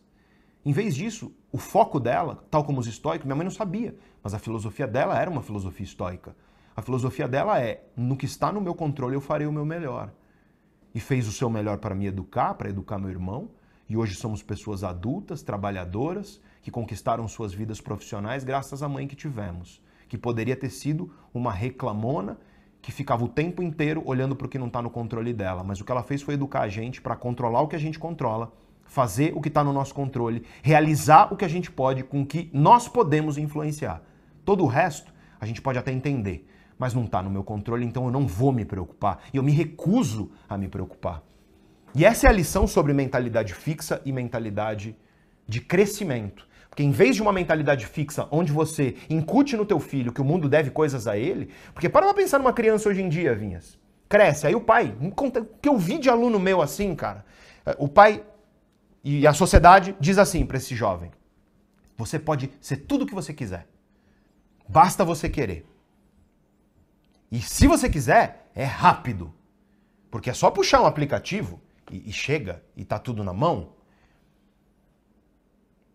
E aí, sabe o que acontece quando esse jovem chega no mundo com 18 anos de idade? Não tem mais pai. O que, que o mundo diz para ele em 3 segundos? Não, você não pode ser o que você quiser e não basta só querer. E não, não é rápido. E vai ser doloroso e vai ser difícil. E aí sabe o que acontece? O moleque desmorona. Porque ele não tem estrutura emocional, porque ele não foi maturado emocionalmente para enfrentar a realidade da vida. E esse é o problema da superproteção. Tem um baita livro sobre isso. Tudo bem que o livro é muito direcionado para a realidade estadunidense, né, norte-americana, mas é um bom livro para você ler que chama Como Criar um Adulto que é sobre isso, sobre o problema da superproteção. A superproteção, ela cria a mentalidade física, a mentalidade fixa. Eu mereço. O mundo me deve. Só que acontece o contrário, porque eu sei que tem gente aí falando, Pedro, eu sou o contrário disso, eu não acho que o mundo me deve nada. Eu acho que eu não sou merecedor. Eu acho que eu não mereço, eu acho que eu não tenho valor. Isso é mentalidade fixa também, só que é o extremo oposto. Em vez da esfera da arrogância, você está na esfera da autodepreciação, que eu venho falando desde o começo da aula. Você está com uma mentalidade fixa que fomenta aquilo que tem sido popularmente chamado de síndrome do impostor e que acontece de fato, de pessoas que não conseguem enxergar valor em si mesmas e você tem valor em você mesmo. Você tem forças aí. Eu tenho absoluta certeza disso. Eu nunca conheci um ser humano que não me ensinou alguma coisa. E se você encontrar um ser humano e conversar de verdade com ele e você não aprender alguma coisa, é porque você não está ouvindo direito. E não está fazendo as perguntas certas. E olha que eu conheço gente e lido com gente. Dá uma olhada. Porra, quantas pessoas tem aí, Vinhas? 20, quase 25 mil pessoas aqui? Na Neurovox a gente tem entre alunos e membros da, da Sociedade Neurovox, nosso programa de ferramenta de autoconhecimento, 25 mil pessoas. 2 milhões e meio de pessoas no canal. E eu tô lendo comentário, eu tô lendo mensagem dessas pessoas e por aí vai. Não tem um ser humano que não te ensina alguma coisa. Como diz a monja Cohen, aliás, sabiamente, ela diz o seguinte: até aquele ser humano asqueroso, porque tem, até aquele ser humano, sabe, nojento, porque tem, ele tá te ensinando, sabe o quê? Cara, se ele estiver vindo na rua, atravessa, vai do outro lado, cara, que tua vida vai melhorar. Para que, que você vai ser? ficar? Como que você não deve ser tudo que eu aprendi hoje e sei, tudo que eu sei é por causa das pessoas. Primeiro as pessoas que me inspiram e que me fazem olhar para o mundo e saber que eu sei ser uma pessoa melhor e posso ser uma pessoa melhor. Mas também as pessoas que me machucaram, passaram rasteira e olha, teve. Teve. E tem. Tem gente que não vai com a minha cara. E meu foco, sabe qual é? É aprender com essas pessoas o jeito que eu não tenho que ser. Porque se eu vou usar minha energia, eu vou usar para crescer, para melhorar. E não para ficar com picuinha com pessoa que não vai com a minha cara. Se a pessoa não vai com a sua cara, vai ter, vai ter invejoso, vai ter pessoa te julgando, vai ter pessoa te diminuindo. Isso é a vida. A tua energia é uma só. Você não tem energia infinita. Quando você dedica energia a pessoas que estão te apequenando, quando você dedica energia a pessoas que estão te julgando e tentando te diminuir, quando você dedica energia a projetos que não valem a tua energia, quando você dedica o teu tempo a coisas que estão segurando o potencial que você tem dentro de você, isso significa que você não está dedicando energia àquilo que merece, de fato, o teu esforço. Mentalidade fixa é uma das coisas mais perigosas que existem. Tem gente, Vinhas, que se esconde atrás das dificuldades. Tem gente que eu falo tudo isso e aí fala: ah, tua mãe era professora, mas a minha vida é muito mais difícil. E tudo bem, eu não estou dizendo que a sua vida não pode ser mais difícil. Não uma competição de quem tem a vida mais difícil. Só que porque uma pessoa tem a vida mais fácil do que a sua, você vai usar isso como justificativa para você não transformar a sua vida? Eu me recuso. Eu me recuso. E olha, tive, vi, tenho, vejo pessoas que têm muito mais facilidade, muito mais coisas do que eu tive, muito mais oportunidade. Só que não é pela facilidade dos outros que eu vou deixar de enfrentar as dificuldades para conquistar a vida que eu sei que eu mereço e desejo. Essa é a mentalidade que a professora Carol Dweck chama de mentalidade de crescimento. É uma mentalidade onde você sabe que você é capaz de se transformar. Só que para isso você precisa mudar o teu conceito de sucesso. E olha, Vinhas, eu vou te falar. Teve gente botando mentalidade fixa até na criação do canal Neurovox. Quando eu resolvi criar esse canal, que aliás, quantos inscritos a gente está aí? 2 milhões 450 mil inscritos. Aliás, se você não está inscrito no canal e você gosta de entender o cérebro humano, toca no botão de inscrição e toca também na curtida aqui dessa live, se ela está sendo proveitosa para você, se você puder e se você quiser, é claro. E nesse sentido, voltando ao nosso tema, quando eu resolvi criar um canal para falar de ciência, que estuda o cérebro, a mente e o comportamento, ninguém falou que ia dar certo. Mas sabe o que é ninguém? Ninguém. Não teve um. Não teve um. Nem amigo, nem. Não, Pedro, pô, você é professor, cara. Sala de aula não é internet, YouTube é lugar de diversão. Era bem naquela época do auge, Porta dos Fundos, humor e por aí vai, que eu adoro. Né? Eu acho que a internet tem um espaço para entretenimento, é tudo bem. Aí eu falei, mas não é porque tem entretenimento que não pode ter outra coisa. Quero levar conhecimento. Ah, então você tem que ser engraçado e o vídeo tem que ser curto. Eu falei, cara, não vou ser engraçado porque eu não sou humorista. Eu vou ser quem eu sou. E não vai ser curto, vai ser longo o suficiente para eu transmitir minha mensagem. Ah, Pedro, então segura tuas expectativas e tudo mais. Aí eu criei o canal. Aí o canal cresceu. Aí o canal bateu um milhão de inscritos. Quando bateu um milhão de inscritos, eu fui falar com essa galera. Ô, oh, um milhão de inscritos. Aí sabe o que eles disseram? É, Pedro, mas o fulano que toma banho na banheira de Nutella, e tem, viu? Tem. Ele tem 10 milhões. Sorte a dele. Sabe de quem eu cuido e com quem eu me preocupo? Com você que está aqui. Os 2 milhões e meio agora que a gente tem aqui. Não é pela facilidade dos outros que eu vou deixar de enfrentar as dificuldades que são necessárias para eu conquistar a vida que eu desejo e para eu construir no mundo a mudança que eu desejo. E como professor, se eu tivesse ouvido as pessoas que tentaram me diminuir, eu não teria construído um canal que hoje muda a vida de milhões de pessoas. Mentalidade de crescimento é você ter a consciência de que você pode mudar para melhor, se transformar para melhor. Só que para isso você precisa mudar o teu conceito de sucesso. Porque sucesso não é você se comparar com os outros. Ah, eu sou ruim em matemática. Olha o Einstein, ele tem facilidade. Eu não estou dizendo que se você estudar matemática você vai virar o Einstein. Seria delirante da minha parte falar isso. E mentiroso. Eu estou dizendo, e isso eu te garanto, meu amigo e minha amiga. Se você estudar um pouquinho de matemática hoje, amanhã você sabe mais matemática do que você sabia ontem. É isso que eu estou falando. Isso vale para matemática e vale para qualquer outra coisa. Sucesso não é você ficar se comparando com os troféus de outras pessoas. É você olhar para quem você era ontem e hoje enxergar que você melhorou. Isso é sucesso. Claro que você pode se inspirar em outras pessoas, mas inspiração não é comparação. Inspiração é você encontrar na história de outra pessoa a energia para você construir a sua própria história. Comparação é você usar a vida da outra pessoa como medida de valor da tua. São coisas completamente diferentes. Inspiração engrandece. Comparação, e nas redes sociais é a coisa mais comum, a pequena e destrói a sua saúde emocional. Mentalidade de crescimento é isso. É a consciência de que você pode melhorar em relação a quem você era e não ficar se comparando com o troféu de outras pessoas. É você parar de, de, de comparar os bastidores da sua vida com o palco dos outros. Porque é isso. Você não sabe, você não sabe qual que é a dor que o cara lá passou. Às vezes tem gente que me critica, tem gente que não gosta de mim. Às vezes a galera vem da equipe e fala, pô, Pedro, ó, esse cara falou mal de você. E você acha que eu fico com raiva? Eu não sei qual é a vida dele, eu não sei qual amargura ele tem dentro dele para vir falar mal de mim. Eu espero que ele esteja bem. E se ele está falando uma crítica que eu acho pertinente, eu vou olhar e vou falar, bom, pertinente, vou melhorar. Tem uma falha dentro de mim. Quem se abala muito com crítica é quem tem o ego frágil demais. Se o seu ego está frágil, você precisa fortalecer sua autoconfiança com todas as ferramentas que eu estou te dando nessa aula aqui. E para isso você precisa focar onde? No processo e não nos troféus. Foi o que eu acabei de falar. O problema, Vinhas, o Vinhas fala muito disso. As pessoas querem o troféu. A pessoa quer lá o troféuzão. A pessoa quer a linha de chegada. E eu vou te falar uma coisa. Eu conheço muita gente de sucesso, no sentido que eu acabei de falar, tá? Não é sucesso porque a pessoa é famosa.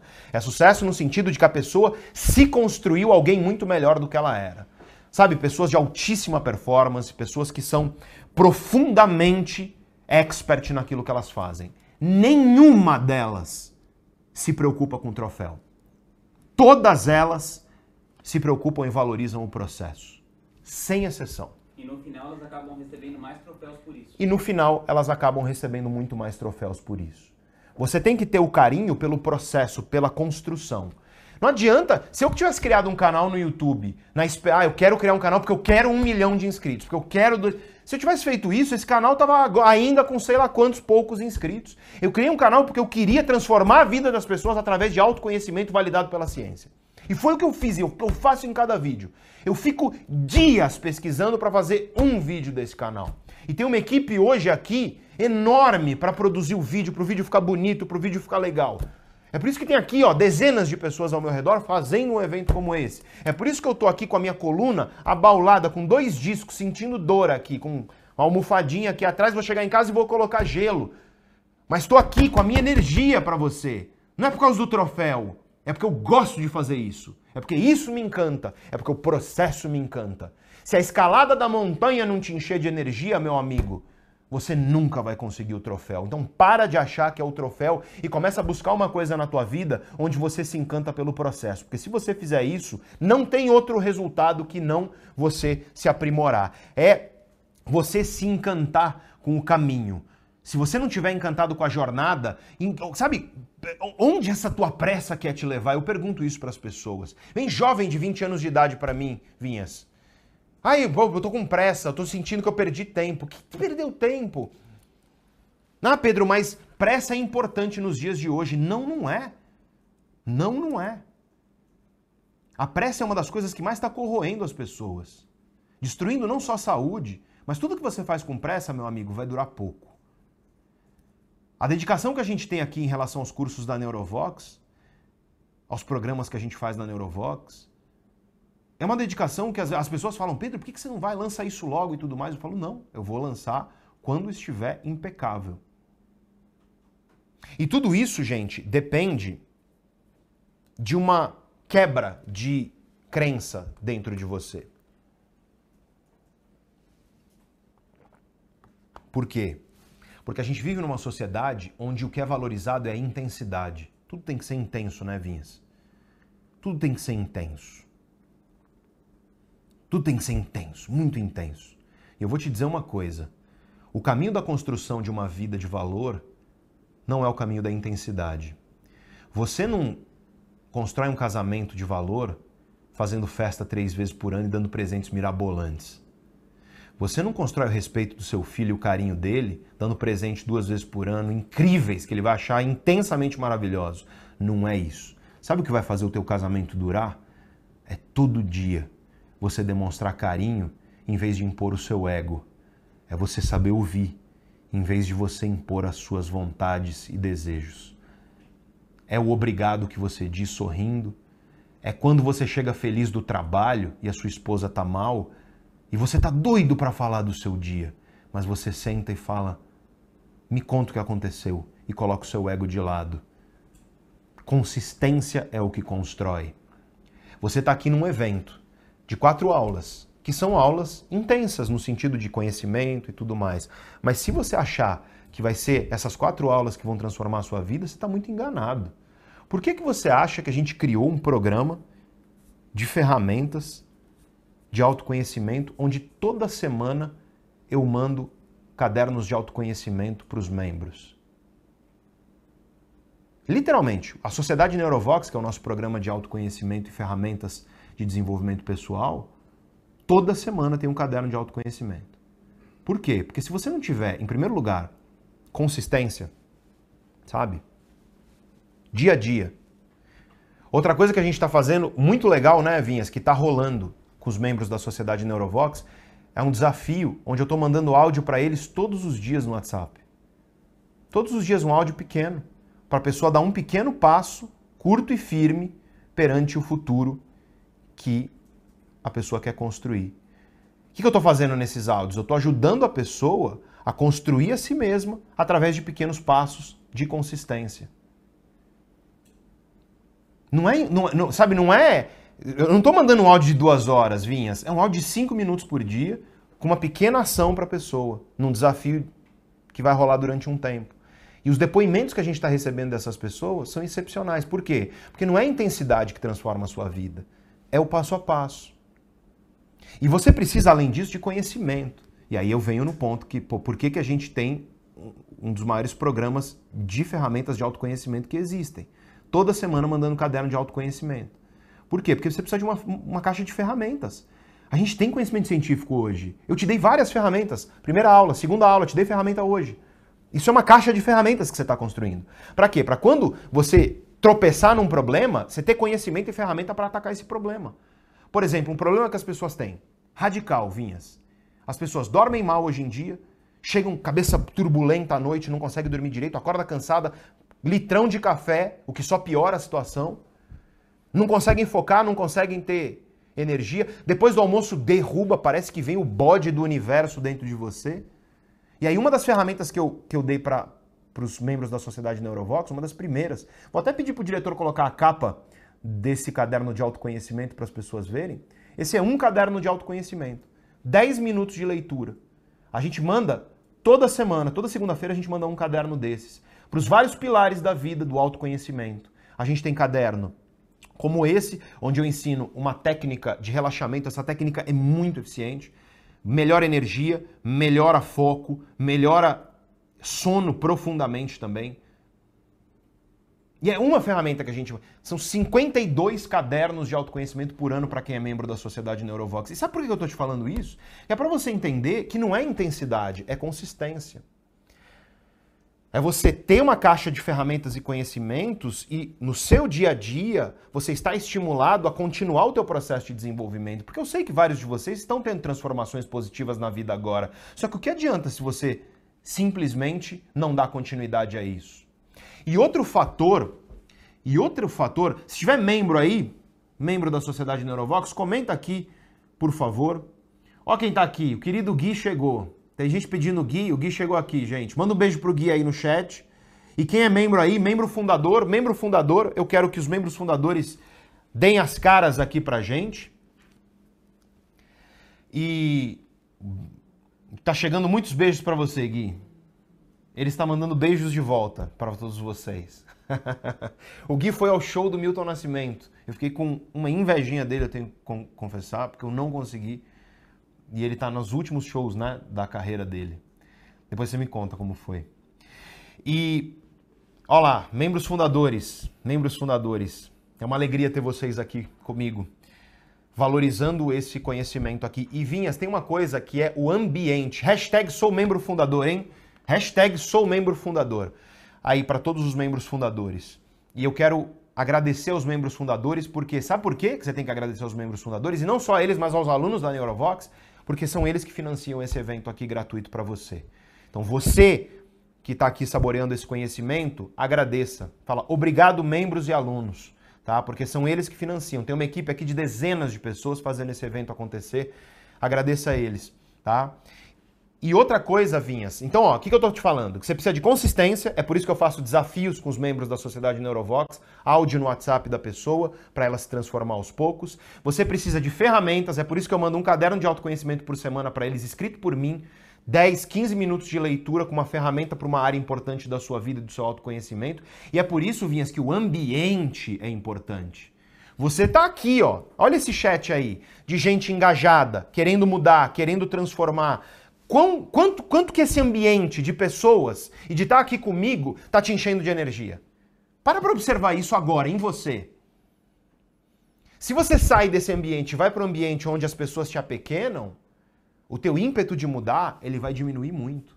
E é por isso que na sociedade Neurovox, aliás, a gente tem uma comunidade, onde as pessoas estão lá, tá com uma dor, tá com um problema, vai lá na comunidade, as pessoas se ajudam, as pessoas são é literalmente uma comunidade de pessoas que interagem. É por isso que a gente chama de sociedade Neurovox, que é o nosso programa de ferramentas de autoconhecimento e de desenvolvimento pessoal, e é uma comunidade de pessoas que são reunidas ao redor do mesmo ideal, são pessoas que são reunidas ao redor da ideia e da consciência de que autoconhecimento é liberdade. Eu estou tentando construir, estou, graças a Deus, conseguindo, tendo o privilégio de construir um ambiente onde isso é possível, em um mundo doente que a gente já viu, né? Então, você está em um ambiente onde o comportamento que você deseja é o comportamento que é premiado, é o comportamento que é valorizado, isso é a coisa mais importante, uma das mais importantes que existem. O ambiente é profundamente influenciador de quem você é. Você sabe disso porque você tem os teus, digamos assim, inimigos ocultos aí, ou às vezes nem ocultos perto de você, às vezes é familiar, às vezes é dentro da tua casa, dizendo que o teu autoconhecimento é banalidade, dizendo que assistir uma aula, dizendo que estudar é banalidade, dizendo que você está perdendo o seu tempo. Você sabe disso. Às vezes é no trabalho, às vezes é dentro de casa. Você sabe que o ambiente influencia. Não sei se você sabe disso, mas os estudos mostram. Por exemplo, se você é uma pessoa que vive perto de pessoas sedentárias, o teu risco de ser sedentário é dramaticamente maior. É importante você perceber que rodear-se de pessoas que estão com uma mentalidade semelhante àquela que você deseja ter é uma das melhores coisas que você faz. Eu costumo dizer o seguinte: tenha pelo menos um amigo, pelo menos um, que não te deixa aceitar que você seja inferior ao potencial que você tem dentro de você. Se você tiver pelo menos um amigo, olha, se você andar com pessoas saudáveis, você vai ser mais saudável. Os estudos científicos são claros sobre isso. Se você andar com pessoas que destroem sua saúde, você vai tender a destruir sua saúde. Se você andar com pessoas que querem aprender, você vai aprender. Vai ter mais tendência a desejar aprender. Se você andar com pessoas que te apequenam, qual que você acha que vai ser o resultado? Você vai sair disso grande? Pode até ser, mas vai ser muito mais difícil. Na sociedade Neurovox a gente tenta construir o ambiente, a gente oferece as ferramentas e não só isso. A gente oferece desafios que é para fazer com que você no dia a dia transforme aquilo que você deseja transformar. Mas para isso, Vinhas, eu vou voltar à questão do desamparo aprendido. Tua autoconfiança está abalada, você sente que não tem mais o que fazer. O que, que você faz? Eu vou te falar o que diz a ciência, mas eu vou te falar que o que diz a ciência não é novidade, porque os estoicos já diziam isso. Você tem que focar no que está no seu controle. Aí você fala, Pedro, não tem nada no meu controle. Tem. Você consegue acordar cedo amanhã? Isso está no seu controle. Você consegue arrumar sua cama? Isso está no seu controle. Você consegue lavar a louça? Isso está no seu controle. Você consegue organizar sua mesa de trabalho? Isso está no seu controle. Você consegue limpar sua caixa de e-mail que está cheia de coisa lá, spam e por aí vai? Isso está no seu controle. Aí você fala, Pedro, mas isso é trivial. Não. Os estudos científicos mostram que você exercer controle, até mesmo sobre pequeníssimas coisas, começa a quebrar o desamparo dentro de você. Não estou dizendo para você fazer tudo isso, não. Amanhã, se você está desamparado mesmo, derrubado, amanhã você só vai fazer uma dessas coisas. Você só arruma sua cama. E aí no outro dia você arruma sua cama e lava a louça. E aí no outro dia você arruma sua cama, lava a louça e arruma sua mesa de trabalho. E com essas pequenas coisinhas, você vai, eu te prometo que se você começar com essas pequenas coisinhas, Dali a duas semanas você vai começar a sentir um pouco mais de energia. Você não vai ficar eufórico, ai que tesão que é fazer, não é. Mas você tá, vai estar um pouco melhor. E quando você vai estar um pouco melhor, você vai aumentando os desafios. E aí você vai aumentando os desafios até o momento em que você começa a recuperar o controle da sua vida. Esse é o caminho validado pela ciência para você superar o desamparo. Tá no teu controle. Tá comigo no domingo na aula. Tá no controle da pessoa, não tá, Vinhas? Total. Tá no controle. Você colocar o lembrete, Esteve no seu controle, está aqui. Ah, Pedro, mas eu não tenho nada de valor em mim. Tem. Se você acha que não tem, eu te digo que você tem, porque você está aqui. Você assistiu a primeira aula, assistiu a segunda aula, assistiu a terceira aula. Olha aí, quantas pessoas tem ao, ao vivo com a gente, Vinhas? 23, 242 23 mil guerreiros e guerreiras. guerreiros e guerreiras aí junto com a gente. Você tem valor, sabe por quê? Porque a maioria não está aqui. Um monte de gente desistiu desde a primeira aula. Você tem valor porque você está se esforçando para aprender. Porque numa aula que está indo para quase duas horas de duração, você está aqui junto comigo. Aí o seu valor, o seu empenho, a sua capacidade. Começa a perceber que a perspectiva que você coloca na vida, ela está diretamente associada àquilo que você está enxergando como prioridade na sua vida. Porque se você olhar só para suas falhas e fracassos, todo mundo tem, gente. Você acha que eu não tenho? Você acha que o Vinhas não tem? Você acha que todo mundo aqui não tem? Dores, angústias, coisas que a gente olha para a vida e fala, poxa, parece que a vida é injusta com a gente nisso. E tem gente que tem muito mais disso, e tem gente que tem quase tudo na vida disso, mas você tem ali um espectro de atuação, que seja no mínimo, que seja você arrumar sua cama. Para algumas pessoas, Vinhas, é tomar banho, porque a pessoa está lá naquele estado realmente destruído. Mas começa com pequenos passos, curtos e firmes, e aos poucos você vai assumir o controle da sua vida, e quanto mais você faz isso, mais energia você vai ter para você conquistar a vida que você deseja. No fim das contas, assim você constrói o mapa da sua mudança. E eu quero te dar uma última ferramenta. É uma última. Sempre que a tentação aparecer, sempre que surgir dentro de você o desejo de fazer uma coisa que te desvia do projeto de vida, Existe uma técnica, eu vou, as pessoas vão achar que eu estou rasgando seda para o estoicismo, Ovinhas. Mas me desculpa, a ciência mostra que o estoicismo é um dos sistemas filosóficos mais corroborados que existem. Existe uma técnica, e o nome dessa técnica tem vários nomes possíveis, mas ela é basicamente uma técnica de observação externa. Você vai observar você mesmo. Imagina o seguinte: o Pedro está querendo emagrecer. Aí o Pedro tá lá na geladeira, com a geladeira aberta, olhando para uma tentação. Sabe como é que você faz para desistir dessa tentação? Usa essa técnica que eu vou te ensinar, uma ferramenta. Você vai imaginar que você está se observando de fora. Imagina que você é um alienígena se observando de fora. E imagina que esse alienígena está analisando você. O que esse cara está fazendo? Por que ele está fazendo isso?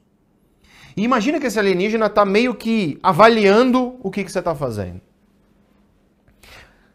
Observe-se de fora e olhe para aquilo que você está fazendo e, e, e, pensa de maneira muito, muito clara assim: faz sentido isso que ele está fazendo?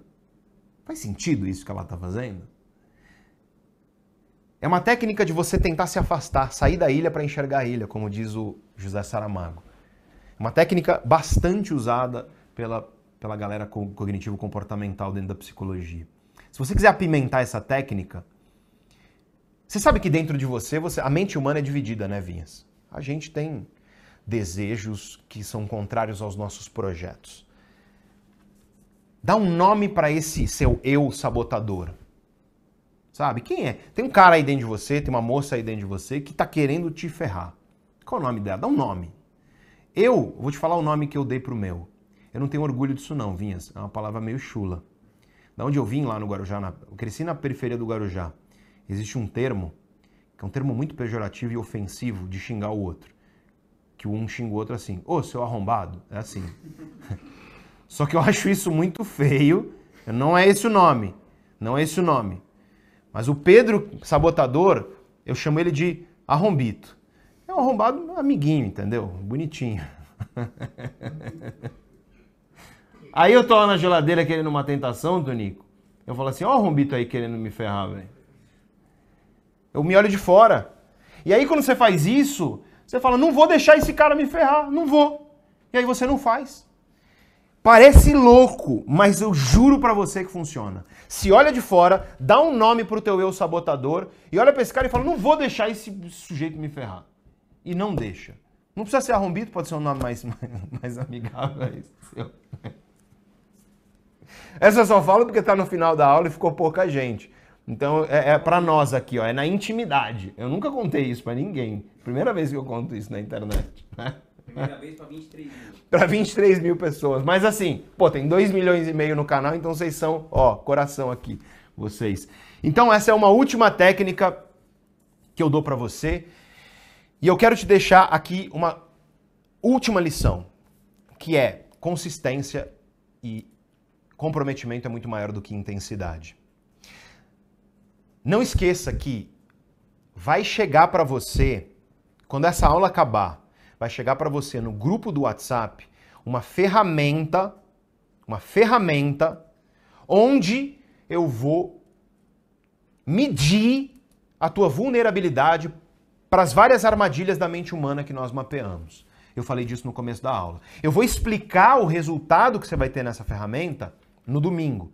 E é por isso que você tem que estar junto comigo na aula de domingo. Não esquece, tá? A aula de domingo é muito importante. A aula de domingo é a mais importante, ela é 10 horas da manhã.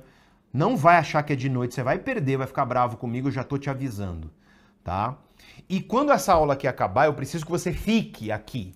Para quê? Porque depois dela vai passar um videozinho rápido e vai vir o trailer da próxima, porque aí você ativa, tá? O teste que você vai preencher, ele vai te dar um resultado individual. É o teu resultado. Não é um resultado genérico, é o teu resultado. Quais pilares você está mais vulnerável? E aí no domingo eu vou te explicar o resultado. E portanto, diferente das outras ferramentas que eu dei aqui, que são ferramentas gerais, esse, essa é uma ferramenta individual. Para isso você precisa estar no grupo de WhatsApp. Para estar no grupo de WhatsApp, tem o link aí embaixo no chat, no topo do chat, e tem o link, se você está no computador, no topo do chat aqui. Se você está na TV, você tem esse QR Code aqui e aí você aponta o celular para entrar no grupo de WhatsApp do nosso evento. Vai chegar lá. Se você não tiver no grupo de WhatsApp, você vai perder essa ferramenta, que é uma ferramenta bastante eficiente, só que eu vou explicar o teu resultado, que é um resultado individual, só seu, no domingo. Então você precisa estar junto comigo no domingo para entender o seu resultado nessa ferramenta. Eu quero reforçar para você que domingo é a aula mais importante de todas. E, portanto, perder essa aula é perder um conhecimento, uma joia, uma preciosidade que vai ser um pecado de fato se você perder. E não tem desculpa para perder. É domingão, domingão de manhã. Pode ser que você trabalhe no domingo, mas reserva um tempo ali para você assistir. Faz esse esforço, porque eu prometo para você que essa aula vai valer muito a pena, porque é uma aula onde é, o, evento ele é um evento que é uma escada, né, Vinhas? Cada aula é uma mais importante do que a outra.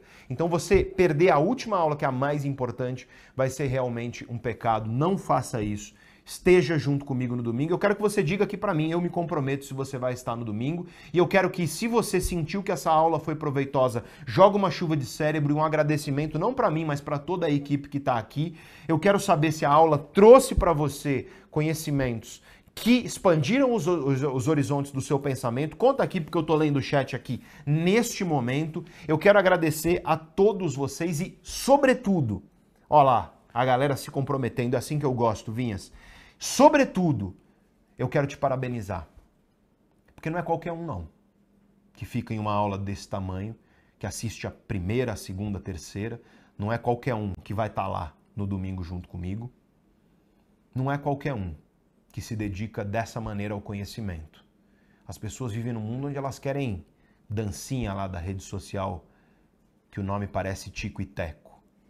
Se você perdeu alguma das aulas, espera acabar essa daqui, ó. Espera acabar, vai aparecer o trailer da próxima, ativa o lembrete da próxima e aí vai assistir as outras aulas. Por quê? Porque se você não assistir, vai sair do ar de sábado para domingo.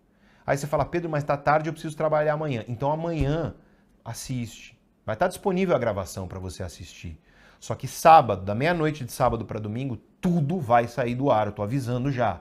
Por quê? Porque eu quero que você esteja preparado para domingo estar comigo. Então, não vem depois mandar e-mail para minha equipe. Sempre tem gente mandando e-mail, Vinhas. Ai, mas eu não consegui e tudo mais. Sempre tem o atrasado do Enem. Sempre tem. É, eu sou professor, sempre tenho. Cara que aparece lá, professor, ai, pelo amor de Deus, ó, tô te avisando já. Nós temos aqui a oportunidade de assistir tudo isso até sábado, meia-noite de sábado para domingo. Maratona, assiste amanhã, assiste sexta, dá um jeito. Eu, por que, que eu dou esse espaço de hoje até domingo? Que é para você conseguir assistir. É para isso, porque senão eu teria feito o evento, Vinhas. Podia fazer o evento quinta, sexta, sábado, domingo, pronto. Aí Assistiu, assistiu, não assistiu, perdeu. Eu deixo o evento de quinta até sábado para você assistir, que é justamente para você. Eu respeito você que trabalha, que tem outros compromissos e tudo mais, mas não perde, porque é uma oportunidade única. Depois vai sair do ar e depois você vai perder a oportunidade. Quero agradecer e quero parabenizar você por estar comigo até aqui. Quero agradecer quero parabenizar você que vai estar comigo no domingo às 10 horas da manhã. Lembrando que domingo é de manhã, não é à noite. Lembre-se disso, anote isso. Quero pedir para você ficar quando essa aula terminar para assistir o trailer da próxima e não só isso, para você marcar o lembrete. E quero agradecer a minha equipe e mandar um grande beijo para você e desejar uma excelente noite. Obrigado pela sua dedicação à ciência, ao autoconhecimento.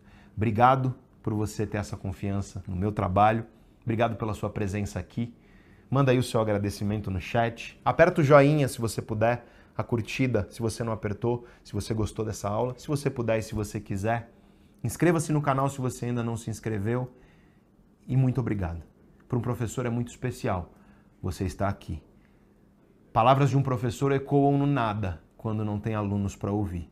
É você que faz com que aquilo que eu faço tenha sentido de existir. Do fundo do meu coração.